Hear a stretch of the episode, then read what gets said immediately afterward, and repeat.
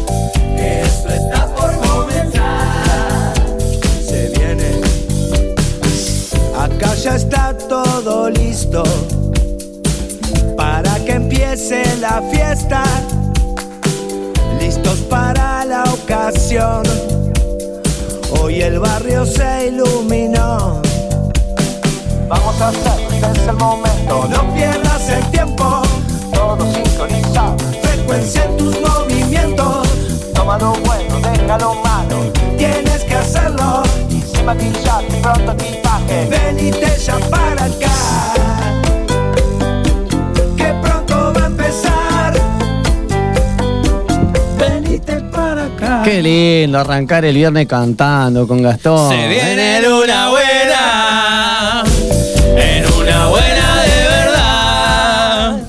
Vamos, estamos contentos, estamos felices porque, bueno, arrancamos el programa con una buena noticia y es que, eh, bueno, había una muchacha desaparecida en el remanso de Neptunia y apareció, apareció hoy Andrea Panini, eh, la han encontrado en Interpol, eh, por suerte con buena salud, en Córdoba, Argentina, y bueno, no se sabe más hasta ahora, pero bueno, nos pone contentas y contentos a todos. Ay, qué buena noticia. Sí, la verdad que sí, este así que bueno, ahí ya se aclararán los temas, se verá qué fue lo que pasó, este, pero para las personas que no saben, ha aparecido Andrea Panini, así que una tranquilidad en cierto punto, por lo menos, ¿no? Sí, por lo menos para toda la familia, ¿no? El hijo, sobre todo. Eh, bueno, bienvenidos a este viernes eh, atípico de, de- una buena. ¿Por qué? No sé, porque me gustaba decirlo. ¿Te gustaba decir que es atípico? Sí, para- Porque ca- cada cuánto es un un viernes 18 de junio de- del 2021. Cada- solo. Es, es una vez en la vida. Es Una vez solo en la una vez en la vida. Es Solo una vez en viernes la vida. 18 de junio del 2021. Sí, es una sola vez. Es una sola vez también que vemos a, a- a Esther maquillada. Tiene un labial, no sé si dice, o un pintalabio, como dicen los niños. Eh, no, no, No te, te lo lo trates de sacar. Es un labial rojo, furioso, pero furioso. De esos que decís, pa, o, o está sangrando o está en carne viva. Pero siempre vengo maquillado, lo que pasa es que con clarito, capaz. Claro. Ah. Nunca le, le atinaste al rojo ahí y te queda muy bien estar, la verdad. No te debemos saques, no te trate de sacar. No se sale, no sale, se Claro, lo pasa. te queda muy bien. Te está, te está, mirá, te está botijeando la cara, se pasa, ¿viste? Y como no se le sale, porque es uno de los buenos. Claro. mirá, entonces va. te dice, ah, mirá, mirá, me pasa y no se me sale. mirá, mirá. Ese, Sí. es, el que se compró en tarjeta 12 pagos. eh, No, no sé, bueno, puede ser un regalo, no sé, capaz que. Capaz que es Lo bueno, pero. regalan con un papel higiénico. Para, pero son tan buenos aunque te los regalen con un papel higiénico. Claro, es la misma tinta que usás para imprimir las mismas hojas que trajimos acá, usa en los labios. Ella pone la boca ahí adelante del, Una de la impresora. roja. Claro, una lapicera roja. Exactamente. Y con eso se pinta. Bueno, hoy viernes 18 de junio, Voy a comer, permiso. día previo al día de Al- las y al los sábado. abuelos, Ah, ¿eh? na- día, día previo del sábado. día previo al natalicio de Artiga y día previo al cumpleaños de mi hija Candela Luciana Rieffel, Garretano, que le mando un saludo enorme. ¿Le podemos hinchar las orejas 10 veces? Eh, le puedes hinchar las orejas, le va a doler, pobrecita. Nah, pero así Yo la no sé, banca. ¿en qué momento empezó esa cuestión de deshincharle las orejas eh, la cantidad de veces de cumplida de año? Estaría bueno hacer un estudio de eso, ¿no? Estaría interesante hacérselo a una persona que cumple 100. Ujú. A ver hasta cuándo tolera, ¿no? No, a los ver- 50 te mete un codazo y te Y a ver si loco. efectivamente eso hace que las orejas se vayan estirando. Bueno, sí. Hay tribus que utilizaban implementos y cosas para estirarse partes del cuerpo. ¿Vos decís que le- a esa gente de la tribu les hinchaban las orejas a cada cumpleaños? No, no, no hacían eso, se ponían platos. Había algunos que se ponían platos en las orejas, en la boca. En los expansores, ¿viste que hoy ahí están los expansores? Ujú. Que todo el mundo se pone así. Invento los indios, ahí tenés. Mirá vos. ¿Te das O cuenta? sea que- que, bueno, capaz que lo- salió de los indios. Capaz que sí. Que les hinchaban las orejas y decía, a ver cuántos años tenés vos. Y mirá, tenés las orejas por Calculo hombros. que- Calculo que unos 65 tenés que tener más o menos. bueno, entonces hoy, este día tan especial, vamos a tratar muchas cosas. Por ejemplo, ya tenemos acá a nuestra derecha a la señorita Ana Acosta, eh, a la que le damos muy buenas tardes. ¿Cómo estás? Buen viernes, chicos, ¿cómo están? ¿Cómo pasaron la semana? Pregúntame. Decime todo. y arrancó. Gastón- Gastón no puede- Está no con la boca llena, suena feo y se está chupando los dedos. No digo No lo nada, vendas al aire así. vos. Hay que retractar acá la imagen del productor malo. ¿Sí? Siempre así. Siempre el- así. Escuchá, Pero así va a ser siempre malo contigo si Sí. lo tratas así. es la idea. Ujú. Vamos a Te asiente con la cabeza porque está embuchado. Dale un mate. Vamos a solucionar este mate, problema. por favor. La idea dice, qué masoquista. Sí, porque es lo entretenido. bueno, Lo hacemos entretenido, vamos a hacerlo dinámico. ¿A vos no te gusta hacer que, de vez en cuando te castiguen un poco? A mí me odiaron mucho tiempo. ¿En serio? Sí. Pero pará, estamos hablando del rol eh, operadora. No, no, producción, producción. ¿Y quién? Ah, pará, pará. Intrusos en la caca. Bueno, a ver cómo. El fútbol mis compañeros no me soportaban. En el ¿por qué? Porque yo los llevaba cortito, cortito. Porque esto es así, ¿no? Así, más o menos. línea ¿Estamos hablando de Gabriel Regueira? de. Vos sabés que nosotros también teníamos el mismo problema. Cuando estábamos en Imparcial, nosotros teníamos que ir los sábados a las ocho y media, más o menos de la Muy noche. temprano ustedes. ¿Cómo? Iban muy temprano. Claro. Es que nosotros, claro, agarrábamos, eh, lamentablemente, la época de partidos, Estaba ¿no? yo ahí. Capaz. Radio, Siempre. No, pero en la radio no, estaba Patricia, siempre la agarrábamos a Patricia. Yo también. Ah, con eh, estabas Patricia. escondida. Siempre estaba con Pato. Bueno, una cosa Siempre estaba escondida, pensé La- que iba a decir. La cuestión, la cuestión es que, mm, claro, arrancábamos, estábamos muy enojados porque arrancábamos 9 y 10, 8, 8.48. El fútbol primero siempre. Sí, sí. mm, No solo el fútbol, ¿eh? Bueno, Los ahora pastores y todo eso. ah, lo- los que pastan, seguro. Bueno, una de las. Bueno, no importa. Bueno, la cuestión Ah, no, es que. no, yo vi tuvi- que te ibas Tuviste, problemas con él. La productora Mali. Te odiaban. Ocho años en. La productora Mali. Yo rescato de esas épocas hay, hay una persona que siempre cada tanto la nombramos acá. ¡El Héctor! Ah. A Héctor, Ah. obviamente, pero más que nada la señorita Patricia Barrera Obvio, Story, una genia, una cara y que Luis siempre también. Luis también. no lo conocí. Me enseñó muchísimo. Bueno, un día vamos a hacer este contar Eh, nuestras vidas pasadas, acnedo- anécdotas. anécdotas y todo eso, pero yo libro. quería saber de qué va a hablar la columna de Ana del día de hoy. Hay olores, viste, que están buenos, ¿no? Bueno, hay olores yo qué que, sé, hay yo- olores que Perdón. Yo me clavé una galleta, perdón, Fue, disculpame. fue sin querer. están. Se me- clavó una galleta. Bien. ¿Viste, ¿Viste cómo tira, no? Tira, tira. Hay olores que están buenos. Punto, continuamos. Cuénteme, este, usted, Riefel, Ujú. ¿qué olor está bueno para usted? Que le, le remonta así a la memoria y dice, wow, esto sí. hay me muchos, hay muchos, pero hay uno que me, me, me- me comida? lleva. gusta".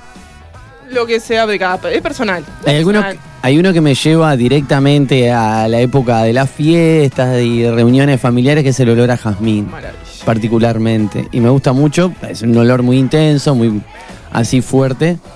Y, y porque me gusta esa época del año también, ¿no? Porque también es cerca de mi cumpleaños, entonces lo asocio un poco con todo, Todo eso. el amor es el de Jazmín. Y el olor, el olor de, de- de- de un pan recién salido es una cosa que no tiene, no tiene gollete ¿Usted? para mí. Yo, bueno, eh, me gusta. la- no, esto es verdad. No, no, yo veo la cara de Pan- panadería de barrio, pero panadería argentina de barrio. De barrio a barrio. ¿Por qué Ah, Argentina? pará. A ver. Pará. Por- factura. Ay, la factura. Bueno, el olor de los churros, de los churros, esos grasulientos, ¿está? Eh, eso me, me- me pierde, me pierde absolutamente. ¿Te tira la siento, grasa? yo siento, cuando eh, mi, mi hermano me espera en una esquina con mis dos sobrinas, siento a mitad de camino el olor del churro y voy para los churros. O sea, dejo a mis sobrinas, mis sobrinas que se queden esperando. Yo voy hacia los churros, es una cosa Claro, porque- increíble. maravillosa. Pero el churro se enfría, muchacho. Exacto. Tu, ahí tu está. sobrina y tu, tu, tu- tu Quedan hermano, ¿no? recalientes. Claro, no, por eso. Claro. ¿Y Esther por ahí? Y me gusta mucho el olor a la playita de mañana. O cuando empieza a llover. Que viste que Mm. esa tierra. Petricor. La tierra mojada es algo maravilloso. Me encanta. A mí me gusta el pasto recién cortado. También. ¿Sí? Ah, cómo me gusta. Sí. Y, y cuando vas, viste, a la playa y rompen las olas y el olorcito ese a... Uh, sin palabras. Son olores que, que remontan y te hacen... ¿Y este cuestionario cuando- tiene que ver con la columna o es una simple duda que No, tenía no, era nomás? una duda, pero sí, y vamos por ahí. Aparte, Ajá. justo Gastón hoy- tocó el tema hoy- porque yo vine pedigüeña. Hoy, por ejemplo, hoy fui a hacer un mandado, ¿no? Y quedó mi madre. Y llego, abro la puerta de calle del edificio y siento el olorcito a guiso así. Oh. De mi madre. Oh. ¿Para Que qué no es tiene guiso de tu madre? claro. ¿Qué Qué tiene guiso de tu madre? No, no sé, pero es un guiso. Pero algo, algo tiene. Que hacía más de un año y pico que no lo comía, imagínate. Por ahí no enero tiene nada. 2020, La magia de enero del madre. 2020 no comí una comida de mi madre, así que llegué. Yo le puedo decir a la gente, y, y no es vergüenza decirlo, yo he visto a Esther con un llavero, cual eh, guardia de policía, y tiene a la madre encerrada en una jaula, ¿vos sabés? Sí, no la deja salir de la casa, la tiene ahí haciendo cosas. dice, Y le "Vos pega no, con un palo a la jaula y dice, haceme guiso, haceme guiso. no, 15 días que está encerrada en mi casa y me dicen. vos no te vas. Y le dicen, ¿cuándo va a volver? A fin de año. Ustedes la tuvieron todo el 2020. Claro. Ahora la tengo yo. Mamera y pico. Está secuestrada, como quien dice, se la tenés bien. Y es Con- consciente. claro, viste, uno va, toca timbre en la puerta de la casa, no sale nadie, claro, ¿cómo va a poder salir la pobre señora si está, está encanutada adentro. Es como el síndrome de Estocolmo, pero en realidad ya de arranque ya sabía la mujer que se iba a encariñar con él, con la hija. Entonces se encariñó con la captora y dijo, eh, me quedo acá, me quedo acá claro. Este por Montevideo, total, no tengo nada para allá, o sea, seis meses. ¿Qué son? Vacaciones de seis ¿Cómo meses. ¿Cómo es que se llama el síndrome que uno se enamora de eso? Estocolmo. Estocolmo, ahí va. Tiene el síndrome de Estocolmo de antes, porque claro, claro la hija, o eh, desde el, ya la quería de desde antes. el vientre. Desde el vientre. Desde el año 1980 y... ¿Cuánto, Esther? ¿83? no. 82, del año 82 que tiene el síndrome de Estocolmo con... con bueno, y entre olores, síndrome de Estocolmo, eh, secuestros y guisos recién prontos también ah, tenemos un descubridor. Sí, que viene también eh, medio por purricesco. Que también le puede interesar Salpicón. a Ana, Porque habla sobre una bebida que descubrí en la localidad perdida. Y yo digo que perdida porque. Hasta que la encontraste vos. Hasta que la encontré en Río Negro, la localidad de San Javier, eh, que es una colonia rusa. Y les voy a decir solamente esto, es una bebida alcohólica dulce. Es como que Una una patada Quiero. en la cabeza tras otra. Ya. Bueno. alcohólica y dulce.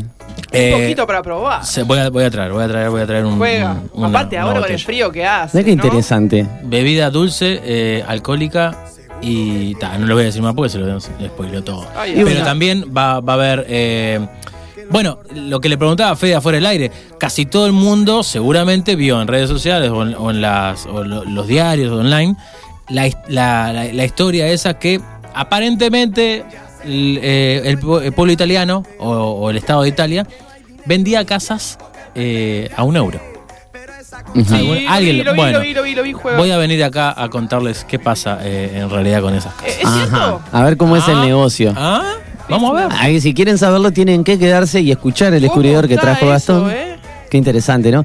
Y además, otra cosa muy interesante que vamos a, tra- a tra- a tratar en el programa de hoy, A trocar. Saca la papa. sí, eh, es eh, con el señor Franco Marenco, que vamos a hablar del queer coding.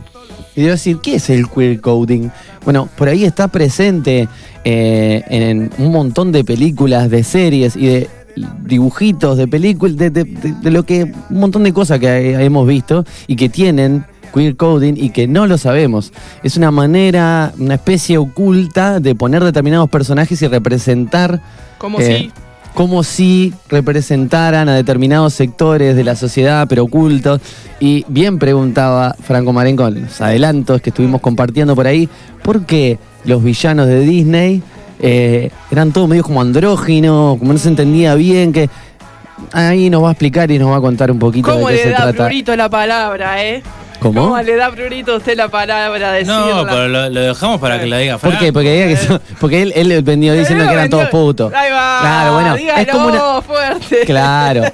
No, ni Pero en fuerte, realidad- No hace falta porque tenemos un micrófono que lo amplifica. ¿no? Claro, no, no, sin duda. A mí no me da ningún prurito en decir Ay, esa ay, ay. palabra, pero me, me- me gustó expresarla mejor, porque no creo que se trate de eso. Es una manera coloquial, si, si bien es cierto, pero, este, mm, no, por ejemplo, esta mujer, no me sale ahora el nombre, la villana de La. Sirenita. No, no sé. La villana de La Sirenita era como medio que no, indefinido, no medio andrógina, tenía actitudes así como un poco, ya su vestimenta, su impronta, hay un código queer oculto ahí y no sabemos bien de, de qué se trata y bueno, ¿y por qué? ¿Y por qué? ¿Y cuándo empieza esto? Y todo de, de todo eso nos va a desarnar el Yo señor. estuve bu- buscando Franco a ver para, para tirarle una, una patadita a Franco a ver si, si había algún villano que no. Y me remontaba, yo qué sé, a los años 30, 40, las primeras películas de Disney, y no encontraba. O sea, no encontraba cómo eh, romper con eh, eh, ese, ese mito. Y no, no, no. Capaz que él tiene alguna. alguna mm, Hilando fino se llama. Claro, bueno, pero Exacto. de eso se trata, entender por qué están ese Capaz que tipo de... tiene una excepción él, no sé. ¿Por qué están ese tipo de cosas así, eh, ocultas, o no, o- no las vemos, y por qué no las vemos? ¿Por qué pasan desapercibidas? Mm. Entonces, me parece súper interesante este tema, y cerrando el mes del orgullo, ¿verdad? Claro, o sí, continuándolo, porque en realidad él Ah, tiene verdad, estamos- dos columnas más eh, de, de Mes del te Orgullo. quería cerrar el mes del orgullo. Y si, si cerramos un junio eh, a, a me- a día 18, ¿hoy es 18? Está, bueno, es que, es que estamos, venimos tristones, tristones. Porque Tristón queremos, y queremos que cierre el, el año de una vez por todas. Eh, yo quiero decir una cosa, Federico Rieffel va a decir el, el WhatsApp para que la gente se comunique. Igual, el que entre a Facebook puede ver en la transmisión el WhatsApp. La plaqueta. eh, exactamente. ¿Y por qué? Porque lo hemos cambiado. Lo hemos cambiado porque estamos usando el dispositivo con ese número telefónico. O sea que vamos a poner otro, tomen nota. Aquellas personas que quieran comunicarse e interactuar con este programa tienen que comunicarse al 095 06 9949. 095 06 9949. Y acá lo vamos a estar este, comentando con ustedes la- las cosas que vayan pasando en este programa. Entren al Facebook, entren en el Instagram. Ahora Ana a través de Vía Verde Alimentos Sanos va a hacer una transmisión en vivo. Eh, y otra cosa, es mentira que Fede tiene prurito para decir la palabra puto. Porque hoy, hace un rato, a Fabio Alberti le dije hijo de puta. Así nomás te lo digo. Sí, no, calzón quitado. Pero pará, no Capaz que lo saqué, lo saqué fuera de contexto, pero le dijo eso. Pero pará, pará. ¿qué querés decir? ¿Pero que yo se lo dije a él o que.? No sé. ¿Cómo le voy a decir eso a Fabio? Bueno, porque lo estuvimos entrevistando hasta hace nada.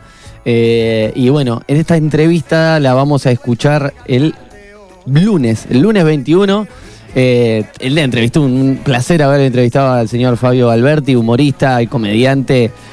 Bueno, actor de teatro, cine, nada, locutor de radio, de todo un poco. Y tremendo capo, tremenda gente. Cocinero. Le mandamos cocinero también. Gran emprendedor. Un gran emprendedor. Así que, bueno, ¿saben lo que nos vamos a escuchar ahora? Sí, a ver, no, no, la verdad que no. no sabes. pero- No. Bueno, nos vamos a ir escuchando al señor Federico Wolf, un gran músico uruguayo y con un gran tema. ¿Por qué digo gran? Porque estamos hablando de Dura ocho minutos. Ah. Tortuga gigante, señores.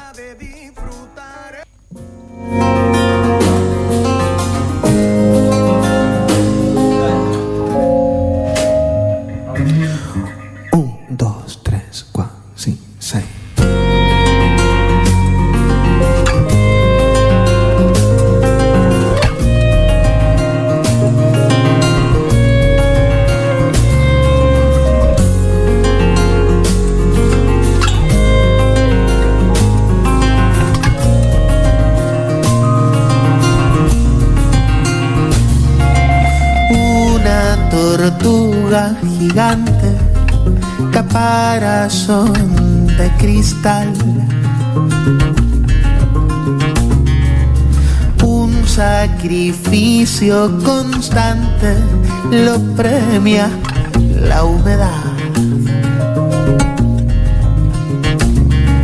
Sabe de tiempos, las distancias y atajos del lugar. dura por fuera, infancia fiera con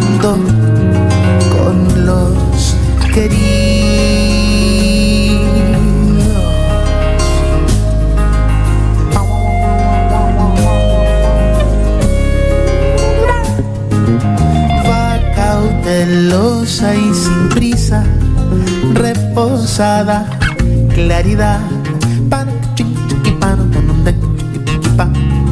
Siempre sabe dónde pisa, le silba a la soledad. Tiene conductas de hormiga, kilos de voluntad. Tortuga que me dio la vida, principios y a mis manos una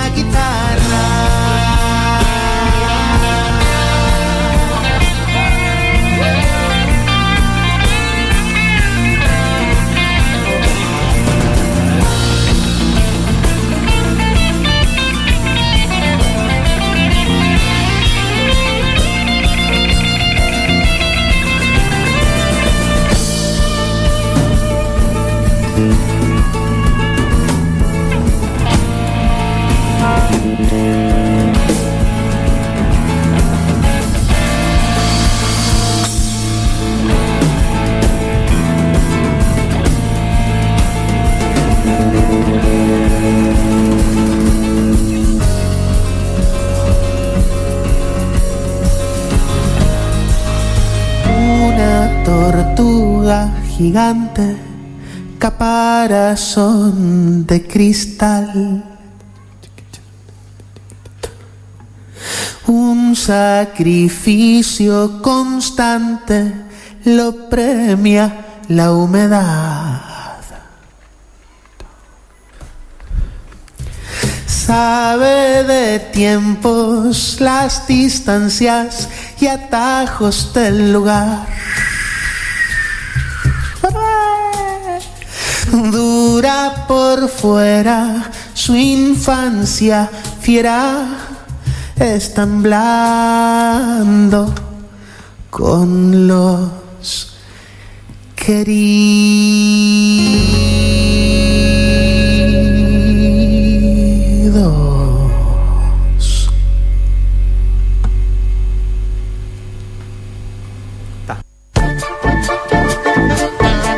Comunicate con En Una Buena.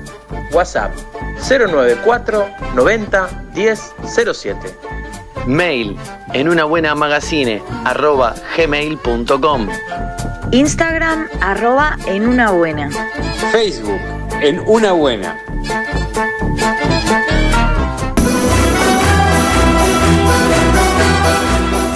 El centro comercial del Parque Posadas abrió Valle del Nilo, almacén natural y tienda de plantas, donde podrás encontrar granos, cereales, semillas, frutos secos a granel, productos para celíacos, gran variedad de salvados, moliendas, harinas y féculas y una amplia variedad de yuyos, algas, condimentos y especies. Y además, todas las plantas de interior, exterior, árboles, huerta, aromáticas, tierra y fertilizantes o lo que necesites para tu jardín.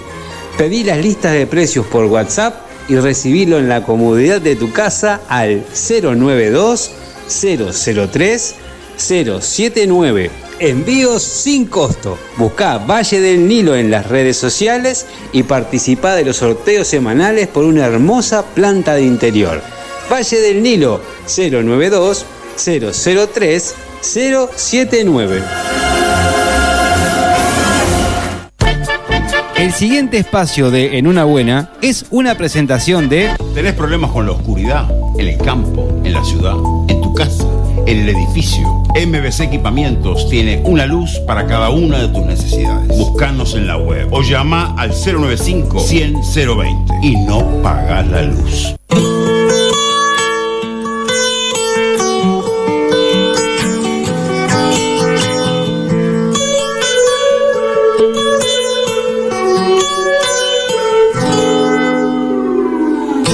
Este 2000 2021 es fundamental este consejo. Prestame atención, ¿eh?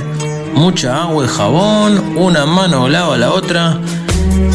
Y las dos te hacen tremendo guiso saludable. En una buena te ayuda a generar una alimentación consciente.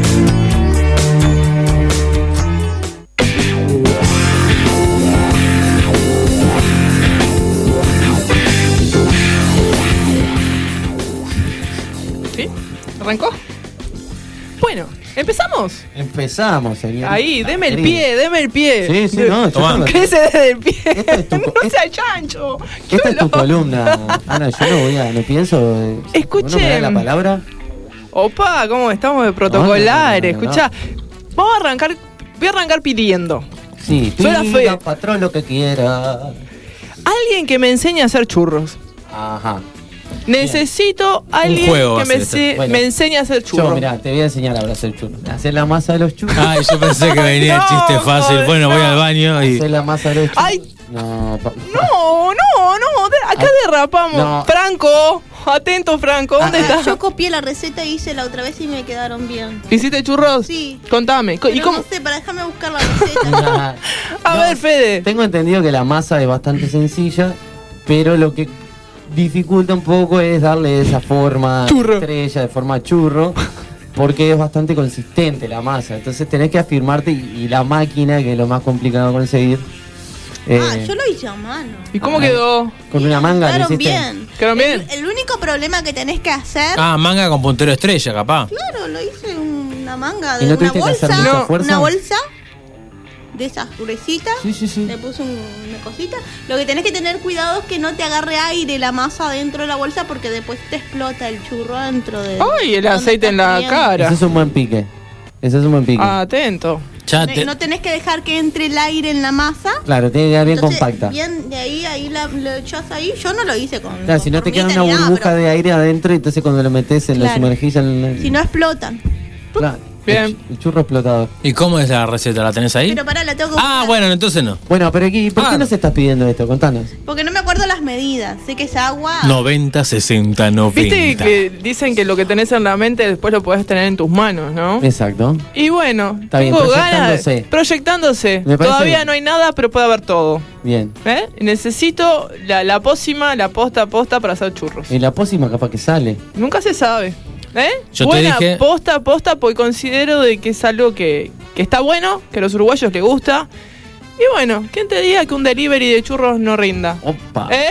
Aparte que te lleguen calentitos a tu casa en un buen Qué packaging. compromiso. ¿Eh? Qué compromiso. Aparte duran dos horas crocantes. Eso estuve averiguando con Opa. gente. O sea que te lleguen y comas co- calentito, bien y crocante. ¿Eh?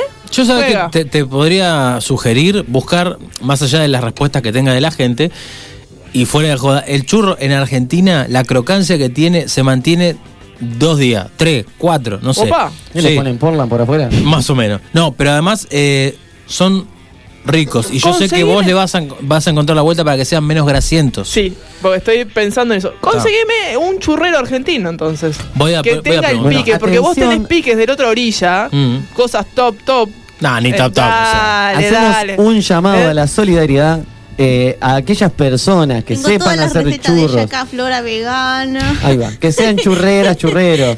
Argentinas, garbanzo, argentinos o de acá. O de acá. Pero no encuentro la de los churros. Se comunican al 095069949 y se levanta la mano y dice, la mano obviamente llena de grasa, ¿no? Dice, acá está el churro.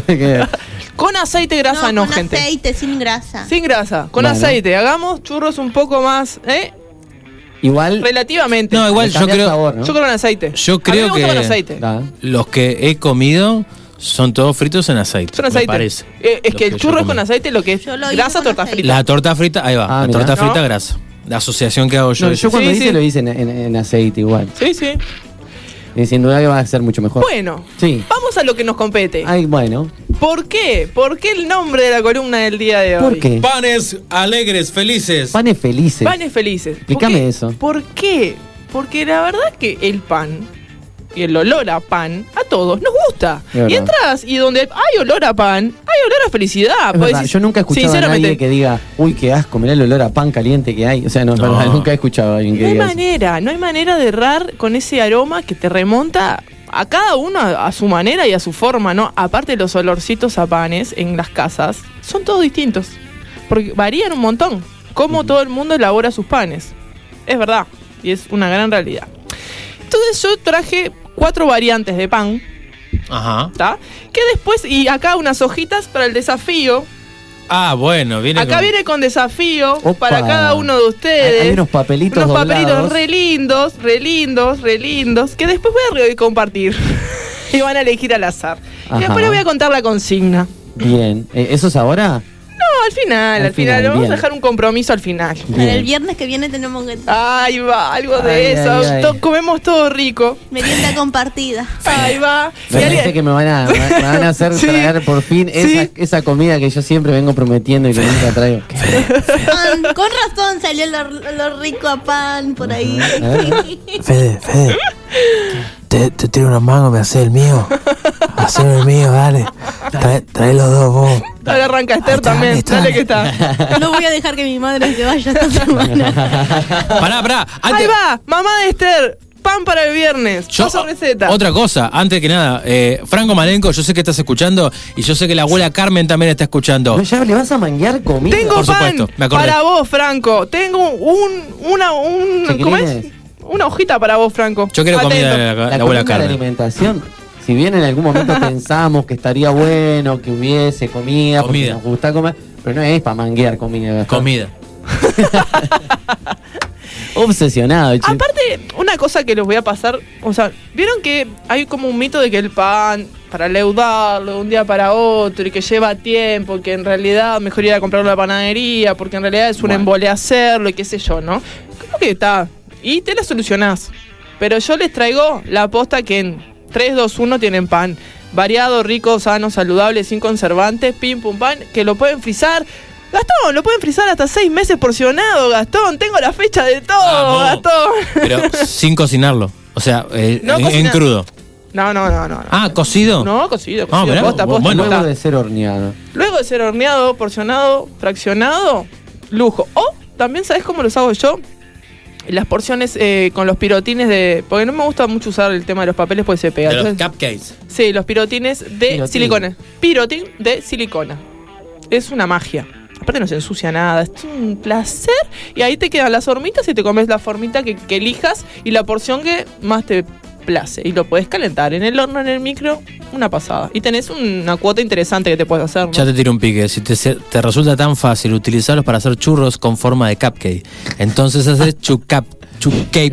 Que claro, ahí diferente porque eso Y se así hornea. terminó. El churro no se hornea, amigo. Pasa que ahí tenés que sumergirlo mucho en el aceite. Claro. Claro, no, si tiene que ser fino, este está diciendo.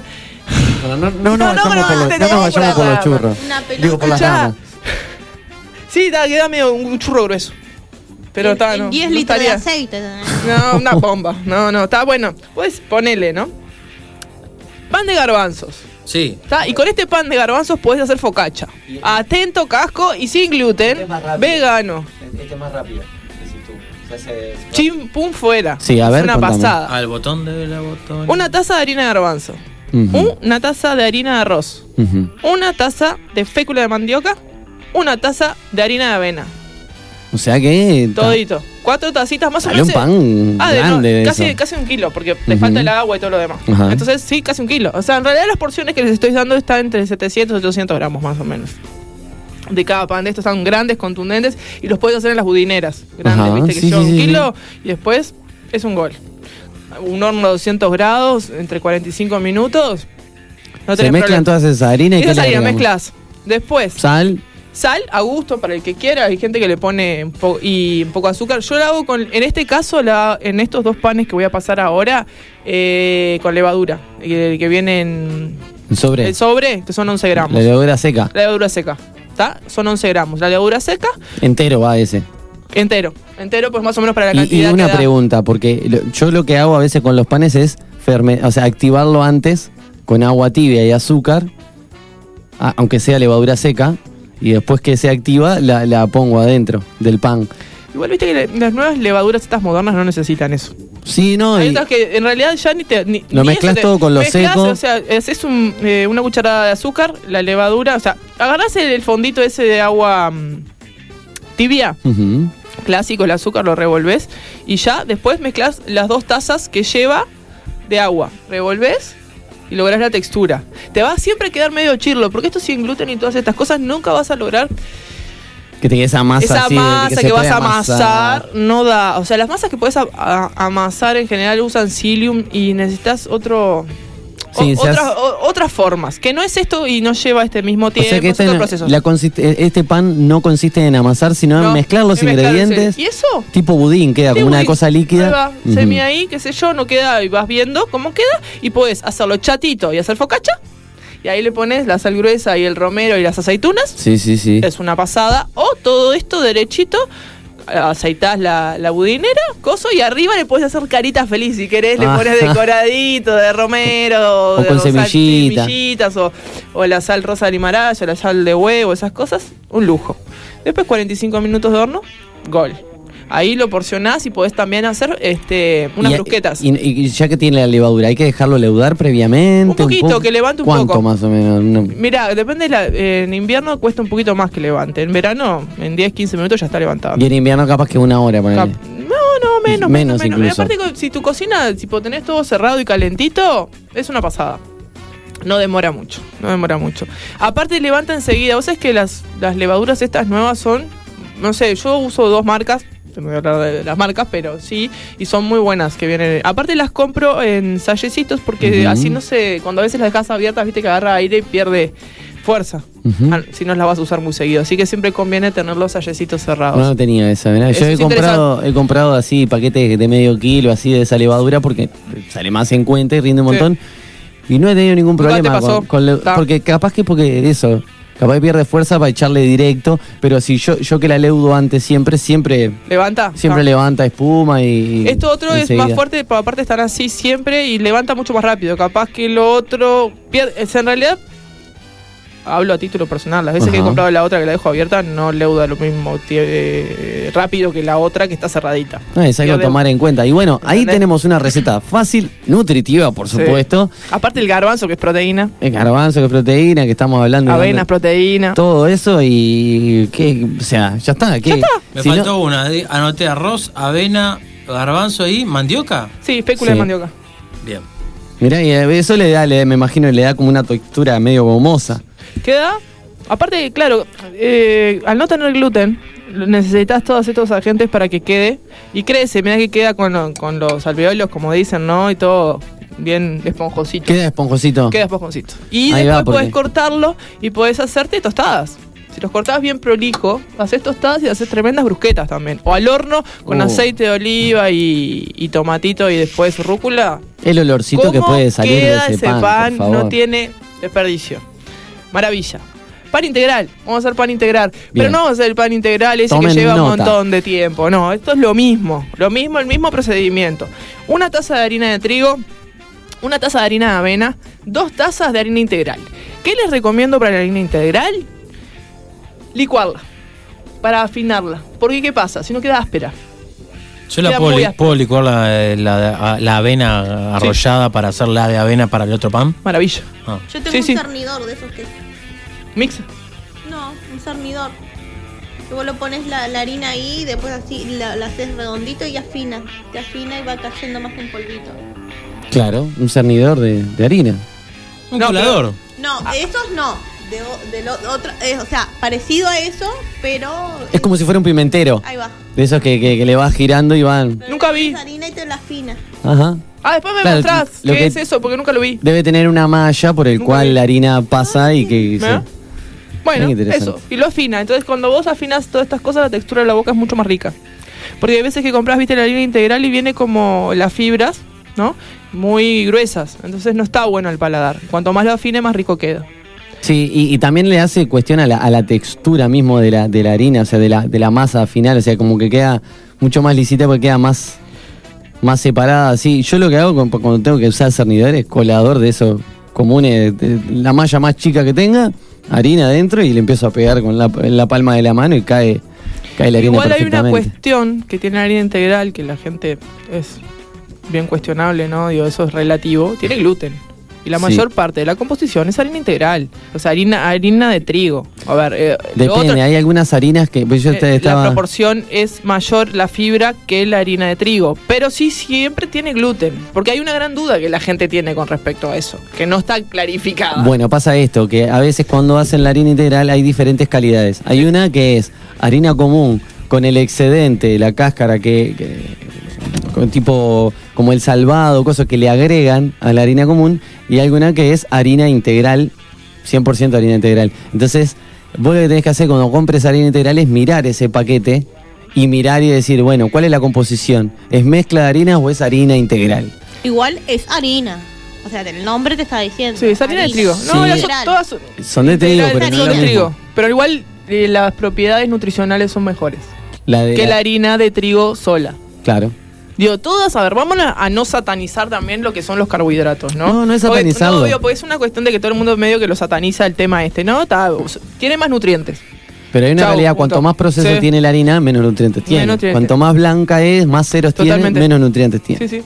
Igual que el azúcar, por Sí, ejemplo. es así. O sea que tu sugerencia a la hora de hacer este pan y cualquier otro, como dice Fe, usar la harina, la harina de un cero, por ejemplo. Yo siempre uso la de, Yo la también de uso y la de también. cero Yo cero soy también. fan. Sí, yo soy fan de esas cosas y de cuanto menos refinado cuando uso, ¿no? Que en realidad. ¿Y para qué sirve más la, la de 4-0? O sea, ¿cuál es el, el mayor o la mayor productividad que puede tener la de Más repostería, ¿no? Sí, tipo más- torta, sí. ¿viste? O sea, cuanto más esponjoso o cosa querés hacer, que, que incluso te piden para hacer- que, que Y en la receta color. que, que tenés que discernir la harina y eso. Cambia el color también. También, viste, que con colores más claritos. Eh, Es el cambian eso, sí, sin duda capaz que la textura repercute y te da una terminación un poco mejor.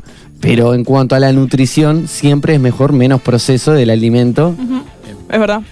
Y bueno, acá, después de esas harinas que dijimos, la levadura de vuelta con un poquito de una cucharada de azúcar y son dos tazas de agua. Tibias, pum, revolvés, volvemos lo mismo, dejas leudar un poquito, budinera en el coso, 45 minutos, pan integral, decorado arriba que quieras. Yo, por ejemplo, este lo hago con aceitunas porque me encanta. Y lo corto y quedo comer las aceitunas. Aceituna. Inf- qué rico. infartante queda. Tipo, con ¿Y todo, ajo? ¿no? Ah, ¿Has probado meterle Sí, ajo? Yo me le encanta, meto. yo lo, sa- pero igual lo, lo sofrito. Ah, mira. Yo se lo mando así crudo nomás y que se cocine ahí adentro. y- Soñado, soñado. Pero bueno, y vamos a hacer algo distinto. Pan de lino, gente. Lino harina- es con la harina de lino. ¿no? No, la harina de lino es otro otro mundo. Después un día vamos a hablar de semillas y granos y todas esas Puedo pasar un pique con respecto a la harina de lino, porque hay un montón de gente que va y compra la harina de lino y que mm, sale un poco más cara que comprar la semilla de lino. Pero este aquí que poniendo la semilla de lino en una licuadora, se puede licuar y se puede hacer la harina con la semilla. A mí igual me pasó algo puntual con la, la semilla de lino que cuando no tenía una licuadora potente, nunca cortó el lino. Claro, bueno, eso es Tenés importante. que tener una potencia de más de 1800 watts para que llegue coso. Sí, Va, en casa tengo una de 650 y, ¿Y te anduvo? y me A mí anduvo no me anduvo. perfectamente. A mí no me anduvo. Tengo Pero una ta. consulta sobre la harina de garbanzo, ahora que estaba diciendo Fede lo de triturarla. Si vos querés hacer la harina de garbanzo en tu casa, con... Ah, esa ya es más complicada. no. Porque el garbanzo en sí, eh, ya, eh, viste que la- el grano del garbanzo es grande, o sea, el lino es como más chiquito, más sequito. Ya el garbanzo, para licuarlo y hacerlo harina, primero tenés que te pasa. remojarlo, después tenés que, se tiene que secar, después le tenés que cernir. O sea, lleva un- Eh, otro No sé proceso. si es un pro- o sea, se podrá hacer o podés hacer una harina un poco más gruesa, Mm. como una especie de harina integral de garbanzo, Tal ponele. vez sí, pero no sé si es viable. Habría que averiguar. No lo bien sé y cómo no es la sé movida. si sirve. Pero sé que con el lino es mucho más fácil.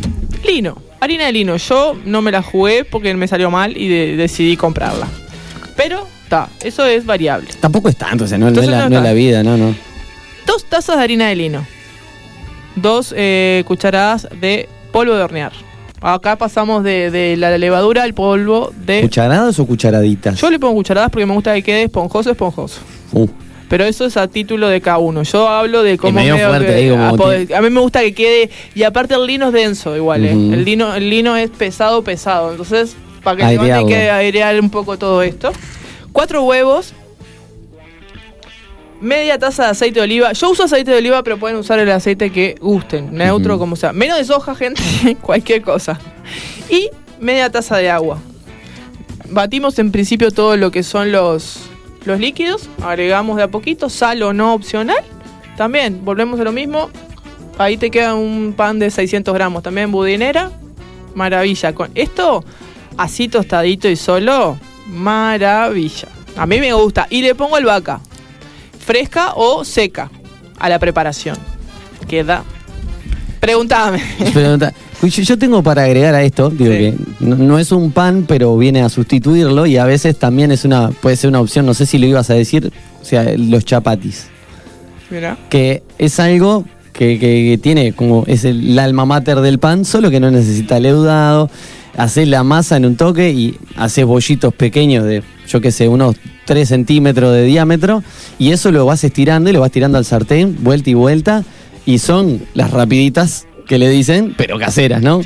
Y, y nada, eh, eh, me han salvado la cabeza en muchas oportunidades, yo qué sé, que me cae gente o lo que sea y que no me da el tiempo para ponerme a hacer el pan que a mí me gusta y leudar y todo eso.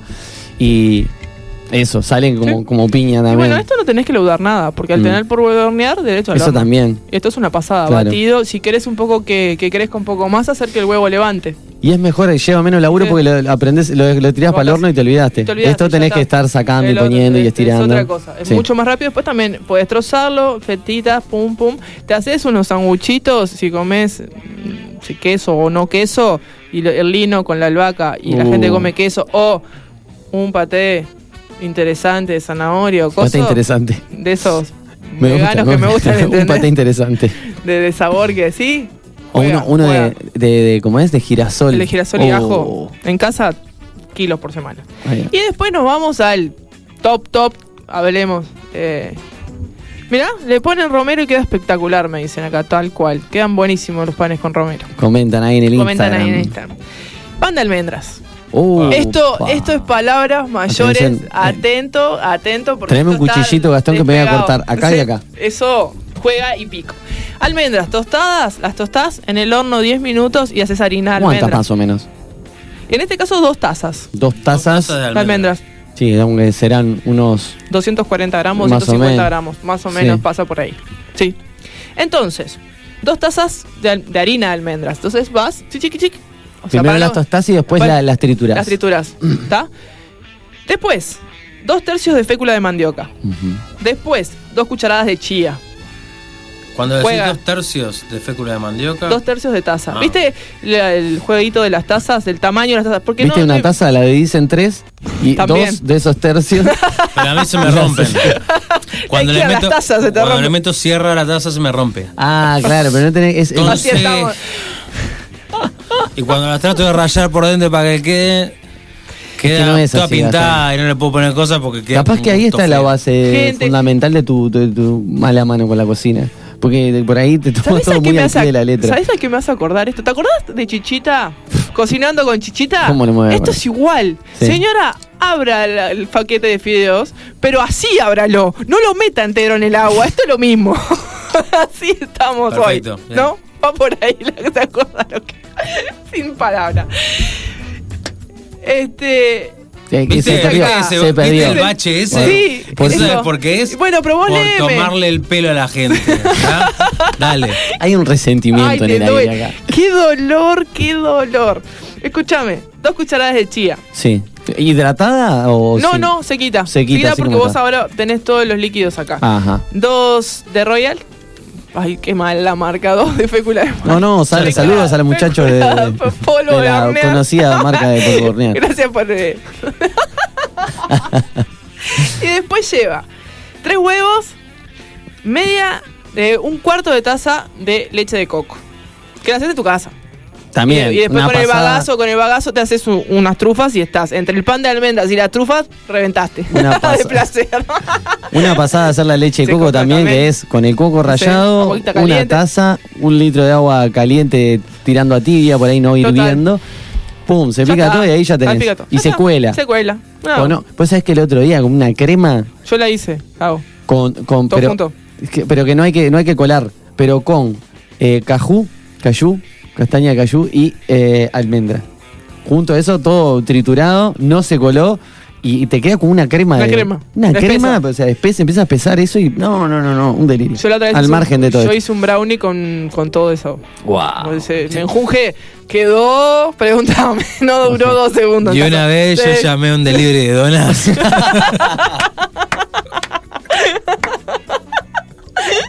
Esta vez se van todo de carajo. Ah, mal, no, mal. no. Seguimos. Y después, eh, una cuarta taza, taza de aceite. Una cuarta taza de aceite o lo mismo con todo. Mezcla todo, papá, y cosas. ¿Sabes? Cada cual tiene sus secretos, ¿no? Acá para darle color a la vida, yo uso pimentón español. Porque me gusta picantón. Joder. Queda que. Dios mío. Esto, aparte es crocantito por fuera.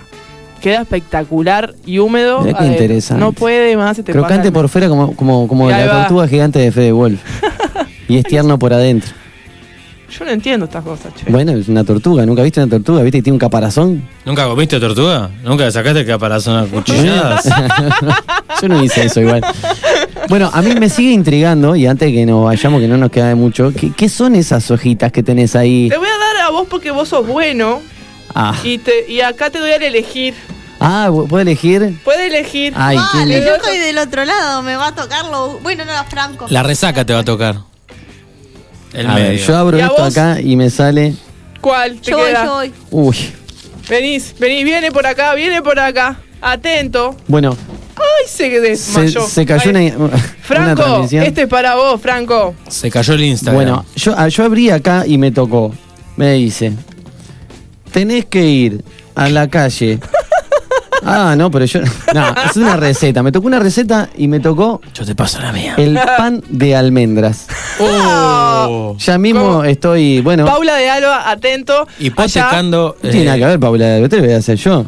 Te quiero ver, ¿eh? El viernes acá Dale, compartiendo. yo lo hago, no tengo problema. Primero ya tengo que conseguir la Rafa para ir a hacer explotar algún hábitat para ir a comprar Sí. las almendras, pero no pasa nada. La ven- bueno, Fede vende sus riñones. Estuve bien pasando recetas acá. Los quiero ver A todos mí con me las manos. la de lino. Qué lindo. Qué lindo, ¿eh? Vamos a ver acá. Las manitas. Sí, el integral. A mí me tocó el integral. Una pasada. No, ¿Vieron no, que un pan integral. por eso? Ah, no, ahora pensé- va a la panadería y lo compra. y viene con la flauta de pan integral. Gastón, sacale la etiqueta, por lo menos. Qué bárbaro. mon. Yo quiero panes en budinera, gente.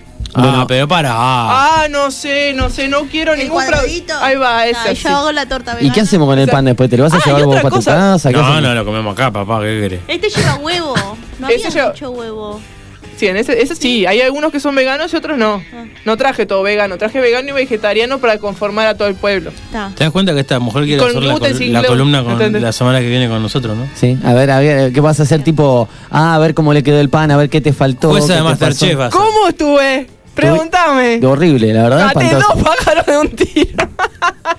y acá vamos a ver in situ lo que sucede, gente. Produciendo acá. Bueno, Porque bien. aprendo con el productor Y malo. después, nos puede cambiamos, ser. después inter- interca- intercambiamos recetas. Esto puede Mirá, ser el ¿viste? puntapié. Puede ser el puntapié. Todos hacemos. Eh, todos los panes, bien. Sí. Claro. Puede ser el puntapié inicial de una especie de reality show de cocina, algo nunca hecho. En radio. En radio. En radio, por eso digo, ¿Cómo algo estamos? nunca antes hecho. Porque claro, aparte no hay manera de comprobarlo, ¿viste? Yo te- la- el viernes que viene, no, mirá el pan acá, mirá, no, fíjate acá cómo la semilla, eh, no sé qué, y estamos hablándole a un punto fijo que no tiene nada ahí. Traemos un- una hoja, como la que estamos mostrando en las redes, con un dibujo, una foto y decimos, mirá qué buen pan que traje. Está ri- Ah, vamos a tratar de hacerlo bien. ¿Eh? ¿Eh? Sos muy capaz. Aparte podemos hacer Claro una linda sí. foto para subir acá a las redes, compartiendo. El, el pan para mí es amor. Es verdad. Amor en pan. Ah, bueno. Amor en pan, calentito ¿Eh? y con buen olor y buen sabor. Ah, y crocante. todos los olores que van a ver acá. Una poeta. Hoy Ana de Costa se vino hecha una poetisa de. Si traen ajo, si trae alguno con ajo, seguramente va a haber eh, olor. Ah, eso seguro. Va a quedar el olor. Pate de girasol. ¿Eh? ¿Eh? No lleva. No, no. No, no lleva, no pero lleva, Yo le voy a poner de podrido. No lleva. Claro, Riffo Le va a meter ajo. Seis. No le va a poner seis dientes, le va a poner seis cabezas. Acá en este estudio Ahora, de- no va a haber nadie que se mire a la cara mientras habla. Ahora les voy a- H2O. Wow. Atento. Ah, sí, yo siempre hago eso. No se pone Vos sabés que te, te das cuenta que. Claro, te das cuenta que te, te sale más rápido escribir agua que H2O. Bueno, lo No, desorden en realidad son lo- tres. Son tres. Pero no tres, digo que es sean menos letras, digo que te cuesta menos. Porque ¿Por qué? vos el agua ya tenés incorporado agua. ¿A No sé, dónde? capaz ya tiene incorporada el H2O. Pero me gustó, porque Está yo bueno. leí una, en una receta H2O. Claro, ya no te sentís quim- gato no, sin física, gas. química te sentís haciendo una receta. sin gas. ¿Viste los toques que tenemos todos, no? Ana es la, Ana es la Walter White de, de la cocina. ¿Viste? En vez de poner tres huevos, pone tres posturas de ave. Por ejemplo, ¿viste? Y ahí, ¿viste? Vas tra- ¿Eh? Bueno, cuatro posturas de ave. A ver, y después, después tengo que pedirle a los tres que me tienen que etiquetar. Perfecto. Pone Cada uno me etiqueta. De la marca polvo de va, ahí va. Y a su vez que me etiquetan me tienen que decir la receta. Perfecto. ¿Algo más? Tenemos que cortar Atento, rodajas y casco. des- darte Para, la hacemos el boca. pan en casa. Cuando vengan y me etiquetan de que yo les di la receta de Vía Verde Alimentos Sanos en Ah, Instagram. Ahí va. ¿Y, y- y- Atento. y en Facebook? En Facebook, Vía Verde Comida Sin Gluten. Y- Todo equita- equitadito. Etiquetado. Bueno, No lo traemos Chicos. para probar. Le sacamos la foto y lo ponemos Se en nos está enloqueciendo Juega, la ¿no? columnista Juega, de alimentación. que este- antes de que tiene pase como, algo, viste, cuando llega un momento, tiene un tiempo determinado en el que la columna lleva. se le empieza a salir el zapato. ¿viste? Exacto. Y encontrás a que, que esa eh, fantástica, ca- ese fantástico carruaje se va transformando de a poco en una calabaza chueca con tres ratones. Entonces, e- ella va haciendo. Es momento de despedirla. Es el momento de eh, eliminar esos ratones. Ya ¿verdad? hay- tenemos un corcel convertido en ratón y antes de que suceda todo esto, eh, y nos vamos a ir escuchando una cancioncita, ¿verdad? ¿En serio? Sí. Qué bueno. Pregúntame cuál es. ¿Cuál es? No tengo idea porque no me acuerdo, pero Esther seguramente la va a poner y va a decir, mirá qué lindo. Qué lindo. Puerta de los dos. Ah, de Fernando Cabrera, puerta de los dos. Mira, por esa puerta.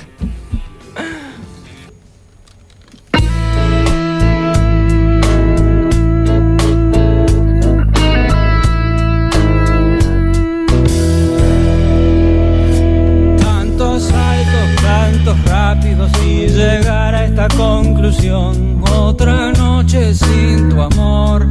Daría todo lo que tengo por una carta tuya, por una foto de dos.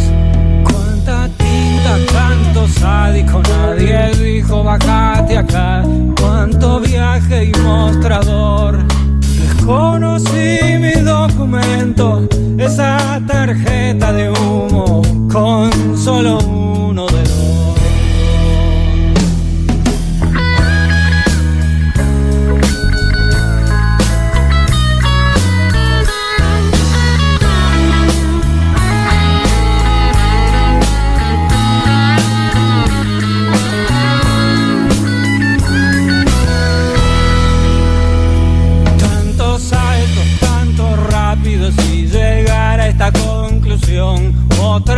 Noche sin tu amor. Daría todo lo que tengo por una carta tuya, por una foto de los. Cuánta tinta, canto sádico, nadie dijo bajate acá. Cuánto viaje y mostrador. Desconocí mi documento, esa tarjeta de humo con solo uno.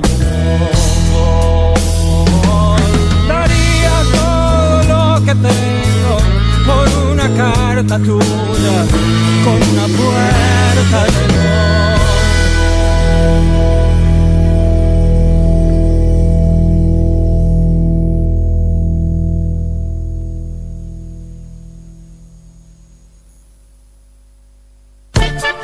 El pasado espacio de En Una Buena fue presentado por MBC Equipamientos.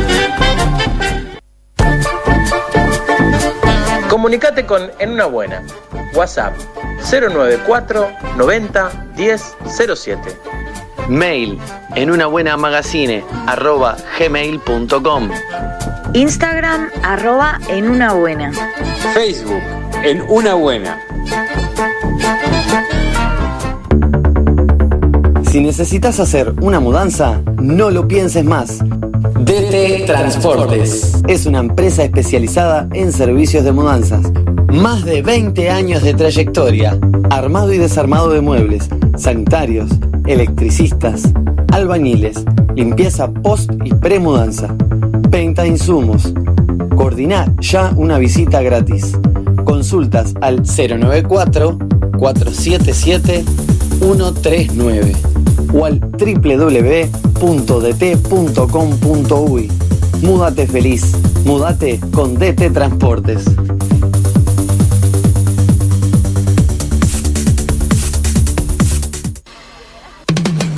Lo encontramos sin buscar. Lo analizamos sin saber. Lo disfrutamos a pesar de todo. Y te lo mostramos. El descubridor. Yo estaba escondido, pero tú me has descubrido. No inventamos nada. Adelante, mira, no busques más. Yo estaba escondido, pero tú me has descubrido. Solo lo dimos mientras. Vos no.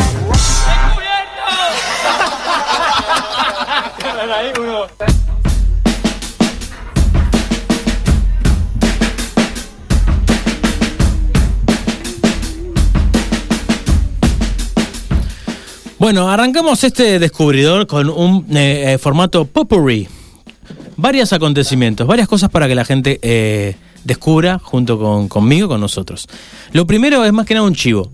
A partir de las 21 horas, ¿tá? en un hecho sin precedente en la radiodifusión del mundo, eh, una banda de comunicadores argentinos, totalmente de enfermos, van a arrancar un programa un viernes a las 9 de la noche cuando el país, Argentina, se paraliza porque juega Argentina contra Uruguay.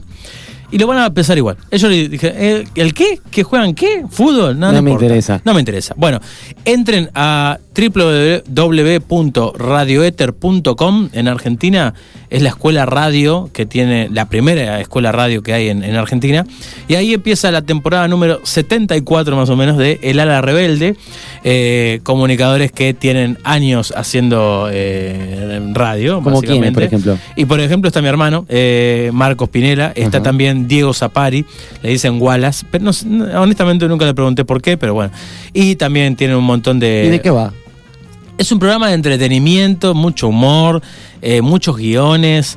eh, Mario Pergolini les hizo tres juicios, se, los perdió todos, eh, pero porque ellos no respondieron a los juicios. Entonces, Ah, claro, claro, por, sí, por eso lo fácil, perdían.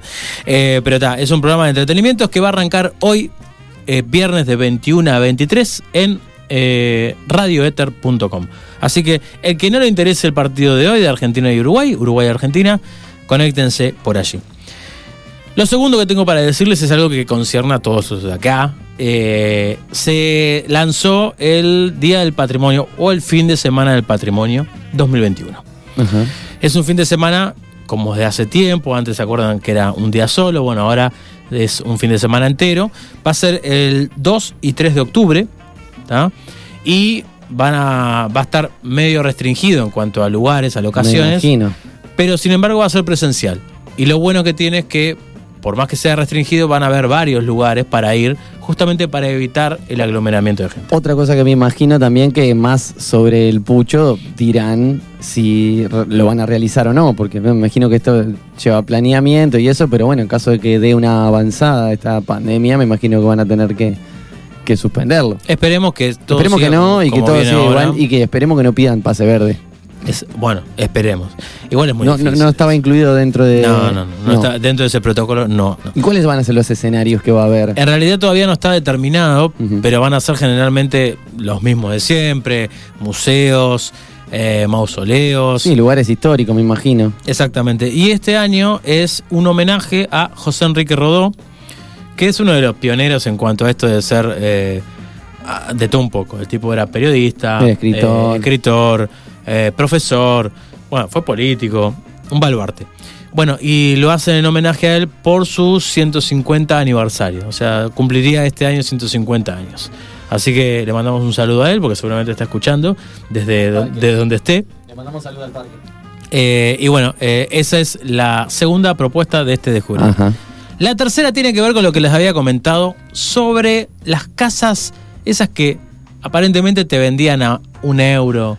Pues sabés que, o que te regalaban en Italia. Lo vi, lo vi a eso y nada, parecía que había un pueblo de estos que están semi, no abandonado, pero que están medio ahí y que necesitaba como renovar un poco la fuerza ahí de, de la gente y que se sumara más gente y empezaron a vender mo- así como una forma irrisoria a un euro cada apartamento. ¿Cómo desasname de esto, por favor? Porque yo ya estaba ahorrando para en- comprarme 17 casas. En realidad, ¿qué pasa? El Estado eh, italiano realmente vendía esas casas. Y la idea, como decís vos, era eh, repopula- re- eh, repoblar esos lugares. Lugares que en realidad son pueblos dentro de s- megaciudades, pero son pueblos quizás que, que no tienen tanto eh, tanta población o casi nada. Y bueno, lo que hace eh, Italia es efectivamente vender esas casas a un dólar, a un euro. Y hay una persona que dijo, voy a hacer este el intento y voy a comprar. Voy a tratar de comprar. Compró, efectivamente. Le fue muy bien. Y publicó su experiencia en internet. ¿Y qué nos contó? Esta muchacha que se llama Rubia Daniels, que es una mujer estadounidense que se aventuró a comprar tres casas. En el pueblo que se llama Musomeli. Musomeli. Musomeli. Que queda en Sicilia. Por eso te digo que es un lugar conocido, grande, eh, y dentro de Sicilia, una, un poblado que se llama Musomeli. Ella lo hizo en mil- 2019. Ujú. O sea, justo antes de, de la pandemia. Le fue tan bien que al poco tiempo se llevó a familiares y amigos que también, ta- también adquirieron una casa. La situación mundial hizo que ya no llevara a más personas, pero está dispuesta cuando mejore todo esto de la pandemia a llevar mucha gente ¿No más. tiene una cláusula, algo que, que, que diga, ta, te vale un euro la casa, pero. Bueno, el pero es, hay impuestos. Ajá. Y hay otros gastos. Pero el objetivo del gobierno, al venderlas, es que los compradores puedan restaurarlas. Ah. Así que vas a tener que gastar más dinero en trabajo de remodelación que involucra depósitos, arquitectos, abogados, material y un sinfín de etcéteras. O sea que te- te- te- es como que vos te compres algo para armar, como quien dice, y que tengas que invertirle al resto de las piezas que te faltan. O sea que te da una estructura. Sí, y un lugar, bueno, un terreno, hecho. porque en realidad el terreno está ahí y un terreno a un euro en ninguna parte del mundo creo No que hay. compras. Exactamente. Igual, de- no deja de ser negocio. Dentro de lo, de lo que te pide además el, el Estado, eh, bueno, antes de que cierres el trato, te dicen que en Musomeli puedes hacer lo que quieras en el interior de tu nueva casa. Menos. Pero la fachada la debes mantener intacta, original. Ajá. Me parece que también Para conservar un tema histórico. Ahí va. Un consejo muy valioso que da esta mujer y por los cuales algunas personas han sido estafadas es que jamás pagues en línea. Siempre viaja a verlo, ver, a ver la casa y vive el proceso de forma presencial. Esta chica rubia pidió más información y los encargados del proyecto le pidieron tratarlo en persona. Ahí supo que era algo serio. Viajó y estuvo al menos una semana allá recorriendo todo lo que tenía que recorrer e investigando todo lo que tenía que investigar antes de tomar una decisión. De hecho, si ustedes entran en internet, ven las fotos de esta mujer y el proceso, eh, lijando, pintando, poniendo enduido, una felicidad bárbara, porque claro, quieras o no, más allá de ese euro, por más que se te multiplique por 2.000, 3.000, 4.000, hasta 10.000 euros, estamos hablando de que tenés una casa en Italia Ujú. por 10.000 euros. Ponele, ¿no? Un ejemplo. Eh, bueno, Rubia también quiere dejar en claro que hay mucho trabajo que hacer en estas propiedades. Y bueno, lo, lo importante es que hay que tratar de buscar en internet. Y Google Maps, más o menos, eh, te muestra el, el lugar, ¿no? Geográfico. ¿Por qué más o menos? Porque no ha llegado hasta ahí bien. No, porque en realidad vos pones una dirección y es medio vago eso, porque al, al ser un poblado, viste que hay algunos lugares de Google Maps, acá en Uruguay por ejemplo, que pones la, la ubicación geográfica real y te pone una foto que en realidad... Representativa, pero no tan fiel. Y que no puede, puede ser de yo que sé, hace 50 años. Sí, sí. Entonces lo que te dice es que, bueno, busques, te asesores y aproveches un viaje lindo a, a Italia y, y ves si te compras una propiedad o mil. También dice que te aconseja que revises bien la oferta, eh, pero que no quites el dedo del renglón. Muchas personas podrían estar buscando esa casa que tú quieres también. O sea, esto que parece una bobada eh, es, es eh, hay que hacer rápido, ¿no? Mientras vos estás buscando, si te convence realmente, y dale a comprar. Es esa, claro. Es esa. Porque Porque de última después- perdés un euro. Exactamente. No te dejes llevar por la apariencia de la casa. Hay algunos arreglos fáciles. Por ejemplo, mm, descartaban una casa con el techo hundido sin saber que era una reparación sencilla. Si no, pregúntenle a mamarquitecta.uy en Instagram y ella te dice. Hay que enfocarse en los cimientos, es lo que hablábamos recién. Si están bien, eh, ya está, es más que suficiente. Esta mujer confesó que vio cómo un arquitecto compró tres casas continuas y la va a hacer una. O sea, va a ser una mega casa eh, ¿Y, y hay alguna cláusula que, por ejemplo, yo me compro tres casas de esta, un euro cada una, la remodelo toda, le pongo, le dejo la fachada como están, pero me hago tremendo hotel, No. no, no hay problema con eso. No, no, porque justamente dicen que de puertas Chicos, para adentro puedes hacer lo que quieras. Claro. Es más, creo que les vendría bien porque reactivar la economía de esa forma, poniendo un hotel. Pero tenés que irte a vivir allá. Bueno, es no, pero digo, detalles vos que. la comprás, la reformás y podés estar en otro lugar o tenés que ir a vivir. No, no, no, no. Vos la comprás y. Vos podés alquilarla capaz si querés a alguien que Claro. esté ahí y vos sos este arrendatario de esa No tenés esa obligación de eh, vivir allí. Lo que sí. La, Restaurarla. La, la idea original es que la gente se quede ahí, pueble el pueblo, para la redundancia. Pero vos tenés la posibilidad de alquilárselo a alguien que está, no sé, eh, en otra ciudad de Italia que quiera ir para ahí. Imagínate si se hace el pueblo de la serie. Sí, de Peña Fría. Sí, me estaba imaginando un poco eso, ¿no? Digo, a a Don Cándido, que era Claro. eh, ahí tratando de repoblar Peña Fría y vendiendo a un euro. Musomeli a un euro. bueno, es una, una alternativa. Y, y bueno, este es uno de los, de los este, comentarios. Pero hay muchas más personas. Hay muchas más Bueno, personas, hay muchas más experiencias de sí, comprar. ahí. Sin duda. Y, ¿Quedan casas todavía? Porque desde el 2000. A mí me llama la atención porque pensé que era una cuestión post pandemia y pensé que justamente a raíz de esto eh, estaba el interés, como había mucha gente buscando eh, donde lugares menos poblados para no tener que cruzarse con tanta gente y todo eso que había surgido a raíz de eso. No, no lo sé. No lo sé. Yo sé que venía de antes del 2019, No, seguro. Pero no lo sé. Lo que pasa es que también a Italia, eh, es uno de los países de Italia mucho más avejentados que de, de- de Europa.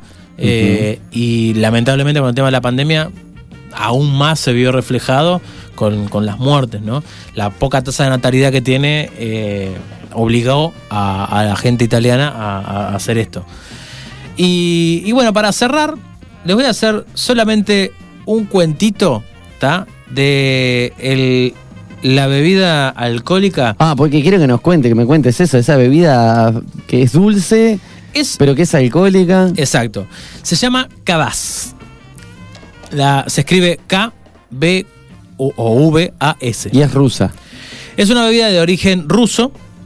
Eh, y acá en el Uruguay, en el pueblo eh, San Javier, que está en Río Negro, lo hace una sola persona. Una sola persona. Antes existía una industria ¿tá? dentro del pueblo. Se fue cerrando. De, de hecho, dejaron de vender, eh, digamos, de manera masiva. Y quedó en manos de una sola persona la hechura, por decirlo de alguna manera, del el cabaz. El cabaz es un vino fermentado ¿ah?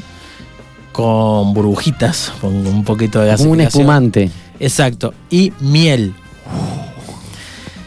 Eh, salvando las distancias es como grapa miel. Claro, pero con vino. Exacto.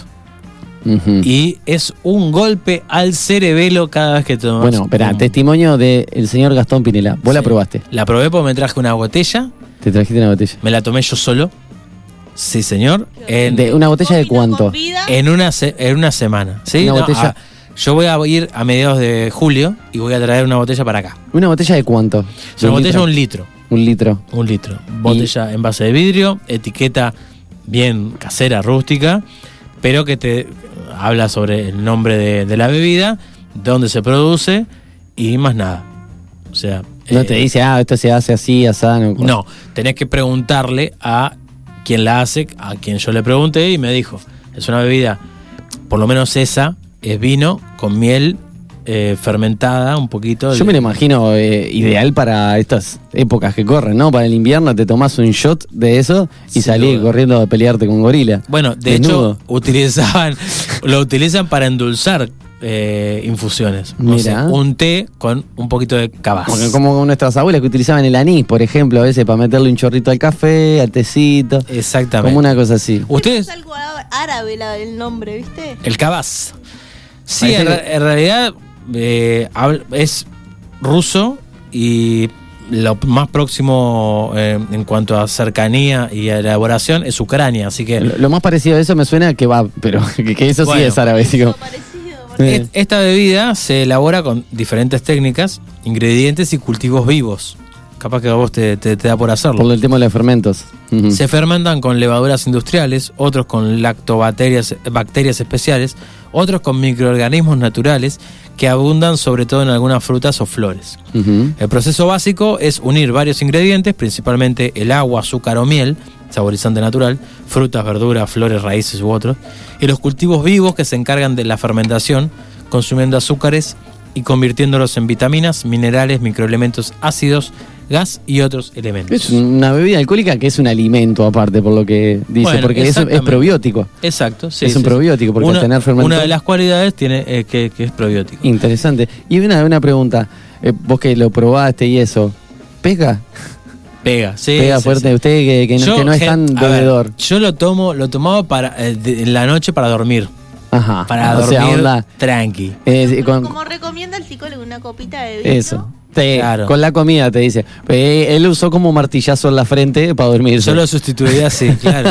Y me sirvió. ¿Sí? Sí, y ¿Qué mira que vas? pega. Y ¿Qué- mira que pega. Mira que vas. Y lo- una de las, de, la- de las cosas que le puedo contar interesantes es que la compañía Coca-Cola eh, hace un refresco en Letonia, ¿está? Llamado Piscalna Kevas o Kavas. Que es como el- Y debe ser la bebida esa, pero hecha pero por, hecha por Coca-Cola eh, Company. eh, exactamente. En Rusia, esta marca de colas elaborará también el Kavas. Eh, registró la nueva marca ante el Servicio Federal de Rusia, con todo lo que eso implica, ¿no? Porque uf, está complicado. Eh, para la Hay propiedad que convencerlo a Putin, todo Uf. eso. que es un huevo. Ah, para la propiedad intelectual, patentes y marcas comerciales de Rusia. En su momento fue conocida como la Coca-Cola so- soviética por su sabor, color y espuma que produce. Pero El- claro, salvando la distancia, ¿no? Digo. El color igual tiene poco que ver con eso. Es- es- si lo ves, justamente el color es más o menos parecido a una grapa miel, a un té medio oscurito, este, con, eh, con las burbujas. El color le dará la miel. Claro, pero del vino también, porque lo hacen, lo elaboran con vino con tinto.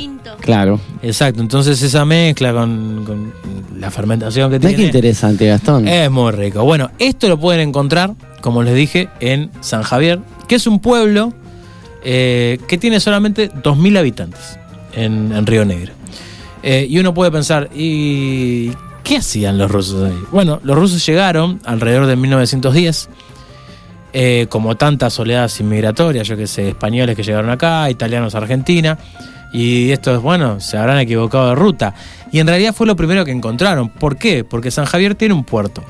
San Javier, el puerto que tiene, a ver, eh, es un animal a lo que voy a decir, pero está enfrente a eh, el puerto que pueden encontrar en Entre Ríos, en Argentina. Entonces la cercanía era, creo que 50 leguas náuticas, digamos. Cuenta nudos. Bueno, ponele, no sé. La cuestión es que estábamos enfrente del otro y bueno, fue lo que encontraron. Eh, y, y bueno, estas primeras 300 familias que llegaron, eh, llegaron a con un líder espiritual llamado Basilio Lubkov en mayo de 1913. Este Basilio Lubkov, y, esta es la parte que más me, me llamó la atención, yo fui eh, a la hora del almuerzo y te pones a dar vuelta porque se muere todo eso. Eh, él está enterrado bajo un árbol que no, sé, no es un sauce, es un árbol medio grandecito, pero tampoco ¿Un es un ombú? No, No. no, es un ombú, es raro. Es raro. Eh, y está enterrado junto con su mujer. Ibirapitá. ¿Eh? Ibirapitá. Puede ser, puede ser. No, no, no, no, no Ibirá. tengo claro. Ibirá, puede ser, Ibirá, puede ser. junto con su esposa en una plaza pública. Ajá. O sea, es como que eh, se murió el perro y lo enterramos en el jardín de casa. Bueno, pero no es el perro, fue el guía espiritual y capaz que eh, fue pedido suyo. Bueno, no lo sé. Dicen que los integrantes de este movimiento, eh, del movimiento Nuevo Israel, eh, eran casi todos campesinos y abandonaron el imperio ruso para escapar de la opresión del zar Nicolás II. El último zar, ¿se acuerdan? El que a todos lo- lo- a él y a la familia los acribillaron. Era un zarpado. Era un zarpado, exacto. El que fue eh, muy amigo de Barba Azul. ¿No? Mucho gusto. No, bueno. ¿Qué tal? Los nietos cuentas que, cuentan que muchos siguieron la misión divina de Lubkov por otras razones. No entendían las ideas de Nuevo Israel porque eran analfabetos, pero Lubkov prometía tierras y buenas condiciones para trabajar en Uruguay, un país próspero y agradable con un clima suave. Esto lo dice Olga Sanín, vicepresidenta del Centro Cultural Máximo Gorki en Montevideo y descendiente de los primeros habitantes de San Javier. Cada semana durante un mes, los rusos partían en grupos del puerto báltico de Lituania, de Let- Letonia, perdón, cambiaban barcos en Londres y desde allí viajaban hasta Montevideo. Y en la capital uruguaya los inmigrantes encontra- encontraron la primera decepción después de su travesía. En vez de dirigirse directamente a las tierras fértiles, los recién llegados tenían que pasar meses en cuarentena en el llamado Hotel de los Inmigrantes, que se parecía más bien a unas barracas con deplorables condiciones y falta de servicios higiénicos. Solo a finales de julio de, eh, de 1913, las familias rusas fueron llevadas en barco hasta el puerto viejo sobre el río Uruguay, puerto de, de San Javier, en cuyas cercanías se instalaron de forma permanente. Y hasta el día de hoy, ¿no? Que ha crecido esa colonia y bueno. Y hasta el día de hoy. Mira qué maravilla. Bueno, Eh, es, es muy interesante también ver cómo eh, se, se manejan medio hablando en castellano y en ruso y vas a una ferretería y, te- y un ruso trata de hablar en, en el y mejor dicen, castellano Y posible. en la ferretería dicen coso y cosito también. También. ¿Los rusos? Sí, pero. El coso y cosito. El, el cor- croso y crosito. claro. Pero es muy interesante. Y es lindo. eh, seguramente, esta es una de las miles de historias, pero el Uruguay profundo debe tener de estas historias fabulosas y que desconocemos y que está bueno. y que de una manera u otra nos han, con- nos han Pero construido. Las, las conoce el presidente de, de Argentina que dice que venimos de los barcos. Claro, bueno. Claro. Sí, bueno. No hay que creer nada de lo que diga Alberto Fernández. Un saludo grande para la familia de Alberto Sí, que nos está escuchando, siempre Sí. nos escucha y. Pero bueno, eh, hay que decirlo. Lo teníamos que decir, no podemos ca- callarlo Y esto, se Alberto. dijo. Y se dijo. Bueno, Otra cosa que tenemos que decir y Sí. que se va a decir en este momento es que nos vamos a la pausa porque vamos a recibir en, en los estudios al señor Franco Mar- Marenco. Con- que no- Barrenco. Ah, me- me invadió un ruso. Me invadió un ruso. Y vamos a hablar del queer coding. Ahí está. Bueno. Presentó este espacio DT Transportes, el servicio integral de mudanzas y transportes. Múdate feliz. Múdate con DT Transportes.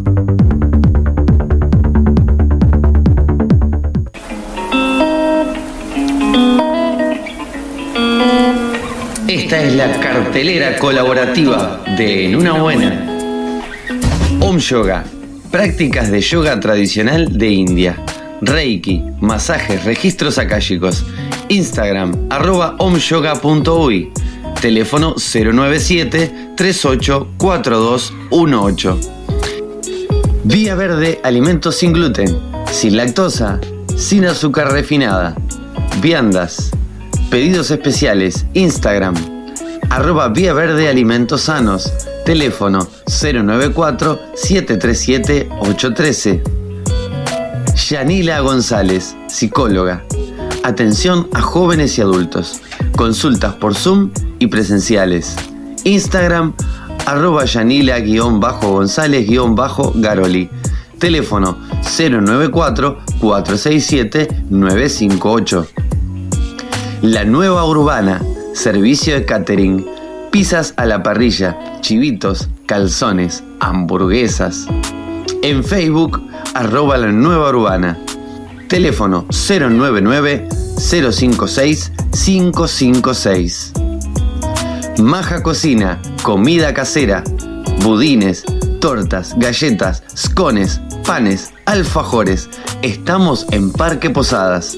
Instagram arroba maja-cocina-uy. Teléfono 095-776-295. Mencionando en una buena en cualquiera de estos emprendimientos, tenés descuentos.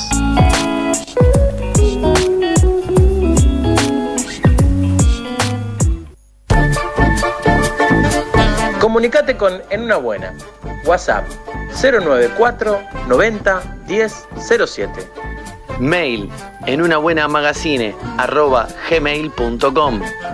Instagram arroba en una buena. Facebook, en una buena.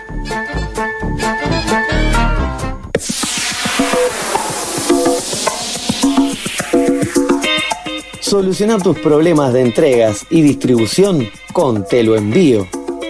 Te ofrecemos una amplia gama de servicios de cadetería, gestión de cobranzas, distribución de sobres y regalos empresariales, gestiones eventuales, trámites legales y bancarios. No paramos ni un viernes 13.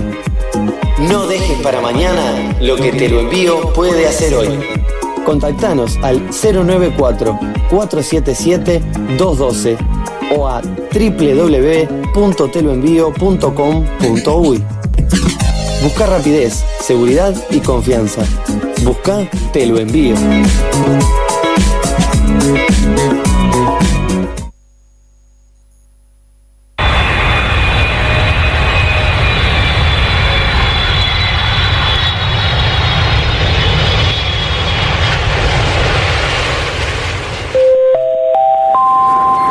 Señoras y señores, sean ustedes bienvenidos al estudio de En una Buena. Por favor, dejar los prejuicios por fuera del recinto y abrir bien la mente.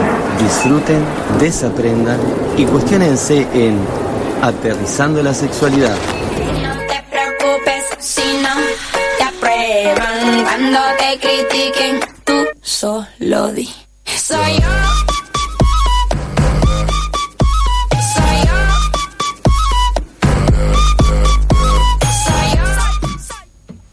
Atentas, señores. Bueno, volvemos, volvemos al aire con el señor Franco Marenco y que nos va a deleitar y a desasnar con toda esta información del queer coding.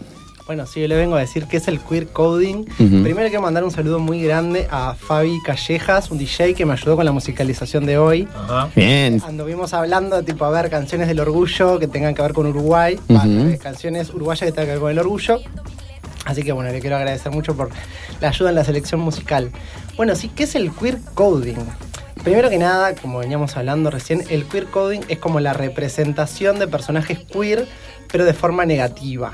En e- en el cine, Siempre se representaron en forma negativa en la industria cinematográfica hasta, hasta ahora. Hasta ahora, recién veníamos hablando que, por ejemplo, la última película de Cruella de Vil, ella no, no está representada como queer, no sé si está representada como mala, creo que es como una Mm, resignificación. yo no la vi. Yo no la vi. Eh, al principio sí, al principio no y después sí.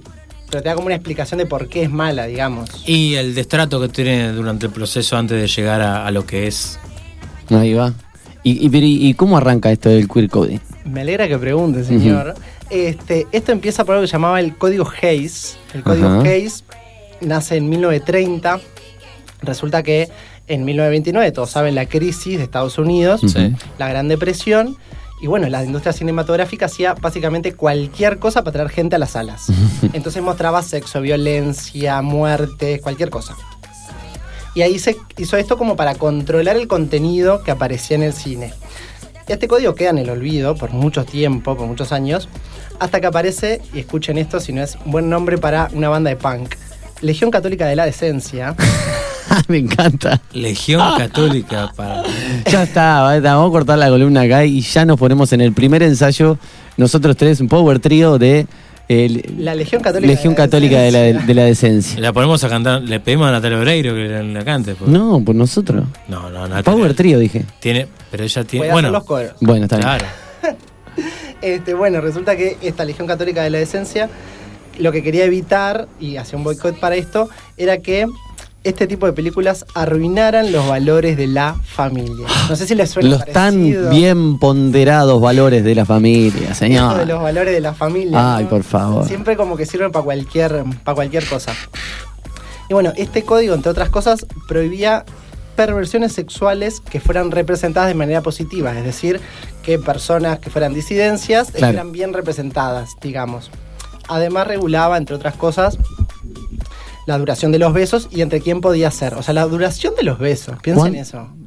Uno, dos Mississippi, tres Mississippi, cuatro Mississippi. Claro, que decía es que es importante la duración de un beso y puede representar y, y- tener diferente connotación.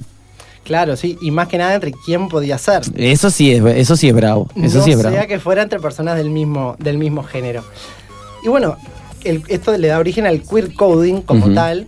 ¿Qué es esto? La representación de mm, personajes sexualmente ambiguos, pero desde el lado como de la villanía, asociados al mal o como víctimas también.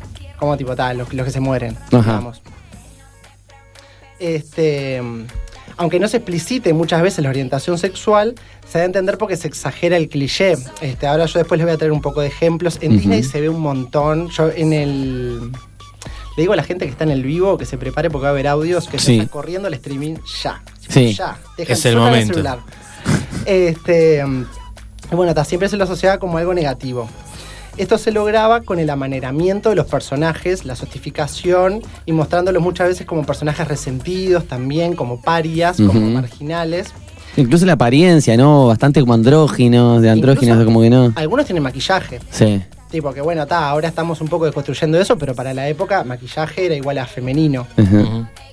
También se los presentaba a los hombres como malvados, frágiles, inseguros o débiles, en contraposición generalmente con el héroe, que era como fuerte, varonil, confiado, Claro. cosas que se asociaban a la masculinidad hegemónica. Un ejemplo bastante claro es el de Scar en El Rey León, que ahora vamos a escuchar. Exacto. Soy así, soy así. Scar. Suéltalo. Siempre tan oportuno, Majestad. Vaya, mi amado hermano desciende de las alturas para mezclarse con los plebeyos. Sarabi y yo no te vimos en la presentación de Simba. Oh, era hoy. Oh, me siento en verdad terrible. Se me debe haber pasado. Sí, eso es algo imperdonable. Como hermano del rey, tú debiste estar en primera fila. Yo estaba en primera fila hasta que llegó esa bola de pelo. La bola de pelos es mi hijo y tu futuro rey. Oh, ensayaré mi reverencia. No me des la espalda a mí, Scar. Ah, no, Mufasa. Será mejor que tú no me la des a mí. ¿Es un reto, Scar? Calma, calma. Jamás me atrevería a retarte. Lástima. ¿Por qué no? En la inteligencia yo tengo la parte del león, pero en cuanto a la fuerza bruta, creo que no recibí buena herencia, hermano. Ah, hay uno en cada familia. Wow.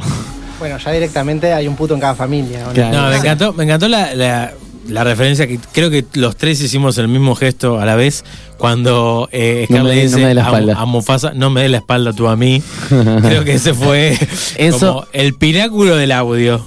Claro, sin duda que se nota, la voz tiene cierta cadencia, ¿no?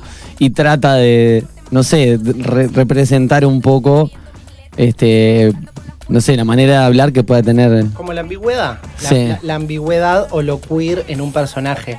Es que en realidad es. Estaba Rafiki ahí también, ¿quién era? Rafiki, Mufa- Rafiki no era el pajarito. Ah, el pájaro, el no me acuerdo el nombre que Yo que tampoco. dice, hay uno en cada familia, ya Ahí directamente. va. Que yo no sé, entiendo, si me saca de contexto, por ahí entiendo que hay un malvado en cada más familia, pero también deja deslizarse por cómo es la conversación. Habría que ver también, la- eh, a mí siempre me gusta ver las películas en su lenguaje original, en su audio original. No sé en inglés si Ajá. se hace ese tipo de menciones. Tengo el ejemplo perfecto. A ver, a ver. En, en dos segunditos. Ah, perfecto, bien. Ya, ya vamos con eso. Bien. Este, bueno, entre estaba el ejemplo de Scar, también está el ejemplo de Jafar. Jafar, si lo ven, también es como súper amanerado al lado de Aladín. Eh. Está Hades en Hércules, que es como súper amanerado también. Y siempre como en contraposición de un héroe que es masculino, que, bueno, Mufasa es prácticamente un rugbyer. Al, al lado de Scar, que directamente está en las sombras. Incluso John... Robin al lado de Batman. Con ¿Quién? Robin al ¿Quién? lado de Batman. Pero Ah, claro, Robin. pero. Sí, pero esos son, esos son medio pareja, me parece. Sí, y claro, no, no, no es, no es villano. Claro, no está mal representado. Claro. digamos. Pero ponele John Radcliffe, el de Pocahontas, el malo de Ujú. Pocahontas, tiene maquillaje, por ejemplo. Este, entre otros. También sucede, como decíamos hoy, con personajes femeninos, como Úrsula en La Sirenita, este, que ahora la vamos a escuchar en inglés. Ella está mm, eh, doblada, ¿no? La voz está hecha por una drag queen, incluso, americana, que se llamaba Divine, una diosa, búsquenla. Este, y en español, para mantener esto, o sea, imagínense lo que era, también lo hizo una drag queen mexicana que se llama Serena Olvido. Vamos. Pobres almas en desgracia, tan tristes, solas, vienen rogando a mi caldera, implorando mis hechizos. ¿Quién les ayudó? Lo hice yo. Un par de veces ha pasado que el precio no han pagado y tuve que sus cuerpos disolver. Todos se han quejado, pero una santa me han llamado. Estas pobres almas en desgracia. Este es el trato. Lo que quiero es tu voz. ¿Mi voz? ¿Qué comes que adivinas? No hablarás ni cantarás. Sí. Ya directamente una voz masculina en un personaje femenino. Ujú. ¿O sea, Muy Ellen DeGeneres. Sí, y bueno, y la imagen también de, de- de este personaje era así como bastante estrafalaria, ¿no? O sea, muy, muy queer, lo podemos decir de alguna manera. Pelo corto, como una figura medio indefinida, no se sabe bien, que si es hombre, mujer, medio andrógina también. Totalmente, es que bueno, de hecho está inspirada realmente en la drag queen divine eh, americana, como les decía recién. Eso es como de, el de Úrsula es el de los más de los ejemplos más como chocantes, Sí. digamos. Y siempre esto que, que son villanos que no usan como la fuerza, que no son fuertes físicamente. Intelectualmente los, No, los pero están donde tiene que estar, están la- con la maldad a flor de Claro. piel permanentemente. ¿Por qué? Porque la fuerza es como una característica de la masculinidad que tiene el héroe, que no lo tiene Claro. el villano que Porque ese que siempre gana, cuando están uno frente a frente forcejeando con el otro, siempre va a ganar el, eh, bueno, el favorito, la persona, ¿no? Y siempre es el héroe, sí. Ahí va, hay una pregunta, a mí me surge a todo esto, ¿no? Eh, los estudios cinematográficos, ya sea Disney, Warner, cualquier estudio cinematográfico, ¿ha sido cuestionado o preguntado eh, por, por esta manera del queer coding y las representaciones que tienen del sector queer eh, y, y- y qué han respondido? No sé, no sé qué han respondido, sé que ha Pero sido sí han sido-. Y bueno, de última ha cambiado. Recién hablábamos como de el, la- el cambio que hubo en la representación de Cruella de Vil, Ujú. por ejemplo. Yo no sé, no vi la última del Rey León, pero no me imagino que, el, que como es un live action, digamos, que como presenta no animales de verdad, porque están hechos por computadora, pero Claro. como que fueran reales, no creo que el Scar del Rey León de ahora, la verdad, sea tan trolo como es el Scar viejo, porque de verdad, es que de verdad como que rompe los ojos cuando vos lo estás viendo. Es totalmente Claro. el hermano gay, el hermano este, rugbyer. Y que gay es malvado, porque el problema no es que sea gay o que sea queer o que sea lo que sea. El problema es el lugar que ocupa dentro de eh, la, la- la historia en cuestión. ¿Eso lo ven como malo? Y sí, es que lo, no es No, que eh- el personaje sea gay, sino tipo la representación que vos le das como la parte negativa de la película. Tipo, Es el flaco villano. favor le hace a las minorías que ya son de por sí Cuestionadas. Que claro. siempre ocupa el lugar de, de la villanía, ¿entendés? Claro. Como la rubia de las tontas. Y bueno, exacto. la representación que es una cagada.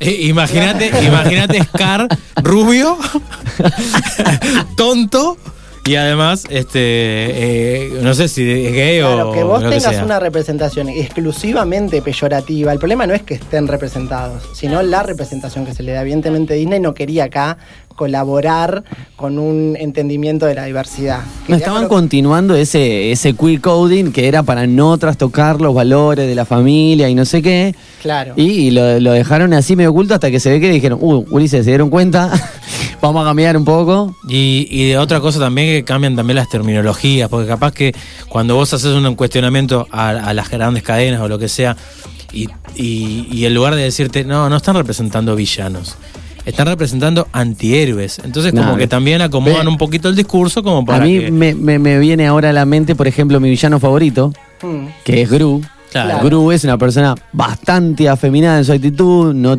tiene pareja, sí Hasta tiene... que se casa. Termina siendo bueno igual. Claro, Claro. pero eso, termina siendo bueno, pero los villanos de él sí son recontra queer y reco- recontra mal representados. Claro. Y no ha cambiado, por ejemplo... Megamente lo mismo, exacto. Termina siendo bueno. Pero también con pareja heterosexual. Bueno, pero muchas veces tienen una pareja, o sea, no son explícitamente queer, pero en las maneras sí lo son. Igualmente, en, en todos los, ejemplos que vos diste, ninguno tuvo pareja. Ahora, mientras vos estabas recapitulando, ninguno tuvo. Claro, O sea, entonces te lo dejan al beneficio de la duda. Exacto. Claro, bueno, pero están los ejemplos que ustedes traían recién, que al final sí, Gru tiene una pareja y sí, bueno, justo este es como más reciente y termina Sí. siendo bueno. Pero igual eh, t- tiene como características sexualmente ambiguas, si se Y, quiere. y no deja de ser un villano, porque al principio arranca. Scooby-Doo y Shaggy, por ejemplo. Pero a vos te ¿Estás parece- hablando de Para esos, para, para mí esos son más fumetas que sexualmente ambiguos. Pero, por ejemplo, para mí Shaggy me da todo el estereotipo. ¿En serio? Ah, para mí es como drogui nomás. Como medio fumeta. Aparte siempre tenían hambre. Yo, igual vos ves los capítulos de Scooby-Doo, capaz que Vilma, que es la de los lentes, esa tiene más como una tendencia más eh, homosexual quizás, pero Shaggy cada vez que veía una mujer, eh, hablando mal y pronto, se alzaba. O sea, sí, Sí. sí. Yo Ah, te- mirá, yo ah, ponete, acordaba, buscá pero- en. YouTube, ahora todo el mundo buscando YouTube. Capítulo de Scooby-Doo. Pero vas a ver. Nada, que- pero no nos abandonen, faltan 15 minutos de programa todavía. Este, no, pero eso, o sea, imagínate cómo es crecer Ya, siendo. pero en todas maneras, viste, Vil- eh, Vilma era. Vilma, sí. No es mala. No, No, no, mí no, no. Al contrario, es una mente Claro, pero y buena. estamos buscando tipo en común denominador. O sea, Claro. estamos viendo que en un Esa montón de puede ser una historias. excepción a la regla. En, en un montón de historias, ya sea Disney o toda la industria cinematográfica, siempre aparecen representados. Dando fino, como decías vos. Ah, claro. La destacamos a ella. Ujú. No es. Mira, o sea, para la traer un- representaron bien. Claro. Para traer un par más de ejemplos, A porque ver. bueno, Disney es, como decía hoy, la máquina creadora La máquina de cultura. churros de sacar películas. Sí, sí, no- no- nos ha moldeado la, la subjetividad básicamente a toda la humanidad, porque Sí. sale de Estados Unidos. Este, y eso ha eh, caído en, en resto de cultura, de productos culturales alrededor del mundo. Por ejemplo, las chicas superpoderosas. Hay un villano que directamente se llama él y es completamente andrógino. Sí, Ese es completamente andrógino y es directamente el demonio casi. sí. ¿O no? Y, y sí, aparece así como representado, así muy, muy femenino, pero, pero muy masculino a la vez, de actitudes así. Otro que me acuerdo, ¿te acordás de la vaca y el pollito? Sí. culo rojo. Eh, El, el- el de- El que era todo como un demonio. No, ese, ese era Soy la comadreja. La vaca y el Ah. pollito eran esos que los humanos sí, se veían siempre como Tommy Jerry de la cintura para abajo. Que una vez los muestran que no y que no tenían parte de arriba. Además, y que eh, hacían ese guiño que me parece brillante y fantástico, pero el malvado era, era muy así, era Era súper sexualmente muy sexualmente ambiguo y, y re- no sé, y como muy, depravado aparte. muy, muy. Porque andaba en pelota, saltando con el culo. Sí, sí, sí, sí. Tipo, cualquier cosa que no se sabe bien tampoco qué era. No. Tipo, como qué animal era. Todos ahí tenían Y una. estaba recontra loco y siempre proponía cosas extrañas. Por eso, medio de la mano que él en las chicas superpoderosas, muy parecido. Es muy parecido. Este, también pienso en James del equipo Rocket, por ejemplo. Mm, ahí no sé de qué me estás hablando. En Pokémon. No. Ah, ¿no vieron Pokémon? No, Vayan ya no, pero, o sea, Pero no me acuerdo. Ah, bueno, el del equipo Rocket eran Ni dos leí 100 manos. años de soledad ni Pokémon y de todas cosas así tengo una lista extensísima. Prim- primero te recomiendo que vayas a ver Pokémon. Ah, ¿Pero la película o el.? Mira, yo te diría que la primera temporada toda, hasta que dejaron de ser 150, que ta, ahí perdimos la cuenta los que estábamos mirando y era como que ta, ya empezaron a armar Pokémon que eran cualquier cosa. Ah, bueno. Ok. Bueno. Este, bueno, James directamente en capítulos aparece trasvestido, directa, como muchas veces. Este, también pienso en Lord Voldemort al lado de Harry Potter. Claro, también muy andrógino. Incluso medio como hasta Pero es el mismo. Harry Potter. ¿Cómo? Es el mismo Harry Potter. ¿Cómo que es el mismo Harry Potter? Bueno, es parte de él, digamos. Ah, bueno, pero eso Ah. es. Spoiler alert. No, igual. Bueno, ya, a esta Ya perimió. Cualquiera que Ya vio esa película altura. sabe que los dos son uno solo. Está, pero digo, ta- igual ven- venció ya el spoiler. Ya, Sí, sí, sí, ya, sí. ya Ya, está. ya tuvimos esta discusión, cinco años. dije. Claro, pero es como eso, ¿no? También representa eh, el bien y el mal dentro de cada una de nosotras personas, ¿no? Tu lado Eh, femenino. Está, perfecto. Pero, ¿cuál es el, el villano? El, la- el- el- lado que menos, que menos se- que entiende qué qué es lo que pasa ahí. Y es lo mismo, es, es exactamente eso de lo que, de lo que se trata el queer coding. No sé si vieron la serie, eh, la serie, la película 300. No. Sí, yo la vi. Lo tengo después de cien- Pokémon, 100 años de soledad, 300. Es- está muy buena. El morocho. El morocho malo, Elmo. Jerjes. Com- Ese es completamente sexualmente ambiguo. Se muestra, es, es como que fuera un jeque árabe, pero bueno, sin fuerza física, es como un dios para ellos. Ah, me, me- me- me- me- me vienen imágenes, ¿viste? Por ejemplo. Un Playmobil. De, No, de, el- de la cintura para abajo, un Playmobil. No, de el pirata, no me acuerdo ahora cómo se llamaba, de. ¿El de Hook? Sí. Bueno, Hook. El Hook, ahí va, Hook se llamaba, Ah, ahí el va. Capitán Garfio. El Capitán Garfio, el famoso Capitán Garfio. Ah, bueno, que se ahí, peinaba los bigotes. ahí ten- sí, viste, y también tenía. Tenía como ciertas actitudes no definidas exactamente. En la versión donde trabaja de live action, como dicen ustedes, eh, de Robin Williams, eh, Dustin Hoffman, que era eh, Hook, tenía los ojos muy delineados. A mí me, me llamó muchísimo la atención. Pirata delineado, mm, decía. Pero ven que tipo es como bastante chocante a los ojos cuando Claro. uno realmente como que le, le tiran este término y decís, ah, es verdad. Tipo, se ha visto en, en Sí, cientos yo- de... No Yo le cuando- prestas atención hasta, Cuando hasta ahora. presentaste el tema, yo dije, ay, esto, pa, me parece capaz que. extra-". Y empecé a informarme, a leer. Y decís, ah, claro, estaba todo ahí y no lo veíamos. Sí, y es no, muy fuerte. Hay un montón de, hay un montón de ejemplos. Incluso hoy que hablábamos de Cruella de Vil. Ujú. Cruella de Vil es súper masculina en el dibujito. Es tremendo tortón. Pero sí, totalmente. ¿O no? Claro, sí, sí, sí. es sí. un- encima tipo como una mujer con poder que tiene su empresa, que maneja gente. ¿no? En una época donde incluso el- la, la No buena... cualquier gente maneja a hombres ignorantes y débiles. ¿Y quién es la buena en esa película? La otra que es ama de casa. Tipo la dueña de los dálmatas. Los perritos. Claro, es, bueno, sí, los perritos, pero digo, los dueños son tipo el loco que labura para Cruella y la, du- y la, y la mujer que es ama de casa. Es como, bueno, acá, no seas lesbiana y mala, sé una buena ama de casa. Hay, hay- hay, hay mensajes ocultos, hay un mensaje, nadie, Sí. nadie puede pensar que Disney es Tan, tan inocente, ¿no? Totalmente, Sí. totalmente. Bueno, como le decía, el problema es cuál es la representación, ¿no? Tipo, vos, si sos una infancia queer, que ya tenés medio que a todo el mundo en tu contra, todo el mundo cuestionándote, Ya te, te- te ayuda un poquito a torcerte para el otro lado de la balanza. y crecer viendo estos modelos, y un poco te pega, porque es como, yo soy el malo entonces en este mundo, tipo, yo soy acá el que quiere como eliminar todo esto, incluso pienso como en los perso- el personaje de Scar está en una cueva, el personaje de Úrsula está en una cueva, o sea, directamente en un closet. Ahí tenés, ahí va. Bueno, yo había anunciado por las páginas de Facebook eh, que iba a estar la mismísima salida de closet de Jafar. Este, lo iba a decir a Ladín, pero al final parece que perdimos el audio. Este, bueno, y no, no, no pudimos traerlo. Pero, pero sí, estaba. Ah. ¿La, la representamos acá? Sí, bueno, básicamente Jafar decía, me la como y qué, y no, ¿cuál es el problema? Este loro. Y Aladdin se subía a su alfombra mágica y, eh, bueno, está, y eran felices por siempre. Con, con Yasmín. ¿o Ahí va.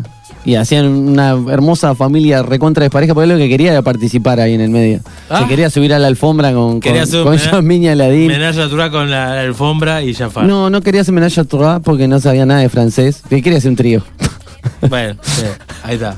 Bueno, ahora me, me imagino a a Aladdin. Habría que leer eh, de nuevo eh, Las Mil y Una Noches, porque tiene un montón de cuentos.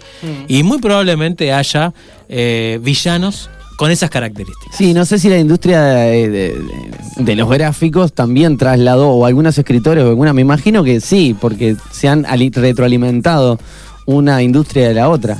Me imagino que, que- Yo ahora estoy pensando, poner esta capaz que no la vieron porque es bastante reciente, Ralph el Demoledor. Sí, la vi. ¿La viste? Bueno, Sí. el King Candy. ¿Quién? El King Candy, el de los caramelos, el Sí. malo. Sí. Está muy queer al lado de Ralph, que Sí. es tipo todo un... co-. Siempre, o sea, va, no siempre, ¿no? Como decíamos, hay excepciones, pero se da un poco pero tira para ese lado. esa doble lógica. Bueno, eh, hablando de malos, el malo de la última de mi villano favorito. Me señala a mí hablando. No, porque vos ¿Cuál hablaste es el- de- cuál es? El que ¿El de- era el de naranja? ochentoso, claro, el ochentoso que era muy Ahí Michael tenés. Jackson. A ese me refería que yo. era muy, muy estéticamente. o, eh, vos lo veías, era un figurín, digamos, con eh, muy garbo él, o sea, con bigotito, eh, muy, muy afeminado, sí. Ahí tenés. Y ahí, y ahí- ahí ese es el tipo de representaciones que se le estuvo dando este, en la industria cinematográfica a, a esta, a esta población, a esta minoría. Mm. El tema es este, que no se hace, no se hizo para darle una visibilidad, ni mucho No, menos. no, para denostarla más para bien. denostarla totalmente y que esto después repercute en la vida de personas reales, porque no solo están las personas queer que nacen y ven esto y es como, pa, qué cagada, cómo me estoy viendo reflejado ahí, o incluso, tipo, pienso en infancias que no lo saben y que piensan, ah, yo soy medio raro, como ese, ah, pero ese quiere destruir el mundo mágico en el que está, como Úrsula, por ejemplo. Y también esto eh, lleva a generar violencia en la gente que no es queer, pero que piensa, ah, todas estas características las asocio con la maldad, Claro. no con lo diferente o no con lo diverso, no con... Y ahí es donde está el kit de la, de la cuestión de la mala representación. Claro, porque después eso incide sobre personas de carne y hueso. Claro, y más en un público tan vulnerable como es la infancia, ¿no? Que es una esponja que está permanentemente absorbiendo y que Esponja. es en estos Bob Esponja. Bob Esponja, ahí tenés. Esa es una buena representación. Eso es una buena representación. es Que no verdad. sabes ni lo que es. Un cuadrado. ¿Cómo? ¿Tiene- ¿Tiene villano Bob Esponja? Plankton. Sí, es Plankton. Pero no, ¿Y es- cómo? ese No. no. es queer, es mucho más queer Bob Esponja. Bueno, claro. Plankton tiene un, un solo ojo y, y no sabe realmente que. Chicos, consumamos industria cinematográfica queer, eh, queer friendly. Claro, totalmente. Ese Y- es el mensaje que queremos dejar. Ese es el mensaje que queremos, pero fuera de, fuera de broma, ¿no? Porque me parece, no sé, hay que hacer un examen, no sé si exhaustivo, pero por lo menos mirar por arriba y decir, "Mm, esto no me cierra acá, ¿por qué esto así acá? Entonces, me parece interesante, una tarea linda para hacer, empezar a recapitular hacia atrás eh, las cosas que hemos consumido de la infancia o que consumen nuestras hijas o nuestros hijos y, y- y qué es lo que nos están mostrando y contando ahí, ¿no? Y ver que no cualquier representación es buena representación. No, no, no. Per se es buena. No ¿no? porque esté ahí quiere decir, ah, bueno, lo están visibilizando. No, lo están denostando, lo están haciendo un mierda. Totalmente. Chiquilines, bueno, ha sido un placer Tenés recibirte. Sí, y aparte les quiero adelantar el tema de la próxima. Por favor, en eso Y estábamos. les tengo una mejor noticia todavía. Vieron que yo les había dicho que iba a ser el mes del orgullo hasta la próxima nomás. Sí. Bueno, me colgué y hoy armé otra columna, así Ah, que bien. voy a seguirla un viernes más para Espectacular, me encanta. Que no les voy a adelantar el tema, pero es muy lindo. es muy El lindo. primer mes de 38 días que existe en el mundo. Sí, sí. no, es que como lo empecé una vez más tarde y hablé de aplicaciones de Me parece bárbaro. Está bien. Porque lo que soy, soy bueno para las películas y el queer coding, pero para las fechas un desastre. Bueno. Este, así que la próxima vamos con Salida del Closet, la otra no se las adelanto todavía, y cerramos con Rugirte de Max Tejera para bancar un poco el pop uruguayo y artistas disidentes.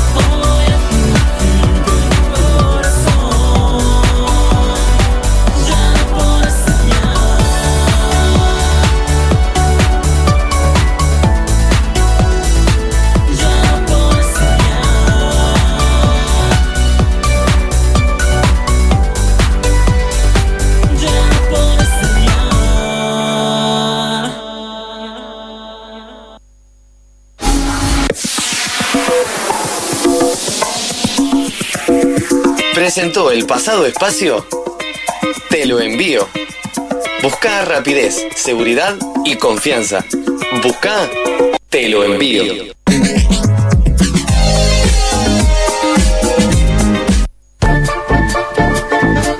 Comunicate con En Una Buena. WhatsApp 094 90 10 07. Mail en una buena magazine arroba gmail.com. Instagram arroba en una buena.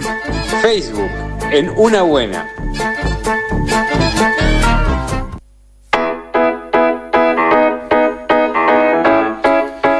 María tiene que traer un libro desde Salto. Tiene que mandar una bici desarmada a la ciudad vieja y sus tíos le van a mandar esos quesos que tanto le gustan desde el norte del país. ¿Cómo va a ser con todo eso? Compró ropa a un emprendedor en Maldonado y Oh. va a mandar todo lo que ya no usa hasta el cerro. Mucho trabajo, ¿no? No, ni Un tanto. montón. María llamó a teloenvío.uy y al toque le dieron costos. Bajó la app y sabe dónde está cada paquete. Teloenvío.uy, cadetería, entregas, paquetería, paquetería, servicio de e-commerce, rapidez, seguridad, confianza. Dentro de Montevideo y en todo el país. Entra en www.teloenvío.com.uy o llamanos al 094 772 perdón, 477-212 y contanos cómo podemos ayudarte. Te lo envío.uy, no dejes para mañana lo que podemos mandar hoy. Nah, y lo que vamos a decir hoy mismo, antes de que sea lunes, ¡Programún! vamos a tener un programón. Ya sabemos que es el partido de Uruguay, pero no nos importa y No. nosotros apostamos toda la ficha. Y bueno, tenemos como entrevistado a Fabio Alberti. eh, un entrevistún a aquellas personas que conocen de Boluda Total, de Peperino Pómoro. Bueno, nada, un cra. También tenemos a Gonzalo Romero, que es el, el dueño de eh, Healthy, Way, Healthy Way, que es una cafetería que está en Colonia 1260, esquina Yaguarón, que tiene el emprendimiento o la movida del desayuno solidario. Básica- Que- básicamente eso es lo que vamos a estar tratando este lunes. Así que les esperamos a todas y a todos eh, en el éter de En Una Buena, donde seguramente nosotros y no vamos a ser los mismos. y yo después de vestirme como Cruella de Vil, Tampoco. Seguro que esta vez será la ocasión perfecta. Por fin estoy en el lugar donde soñaba con llegar. En este momento lo siento, no recuerdo nada más. Qué tremenda sensación liberarme de la presión y suspirar, dejar atrás la formalidad y dedicarme a lo que yo quiera y nada más.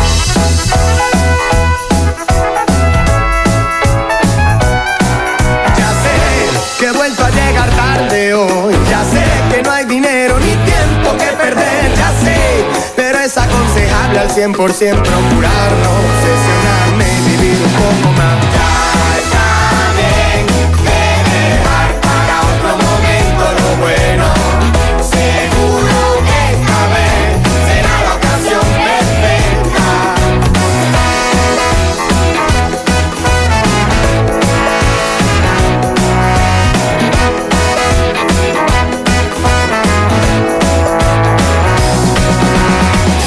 Así que voy a tomarme la libertad de disfrutar el resto del día, de relajarme y tomar el aire. Voy a empezar a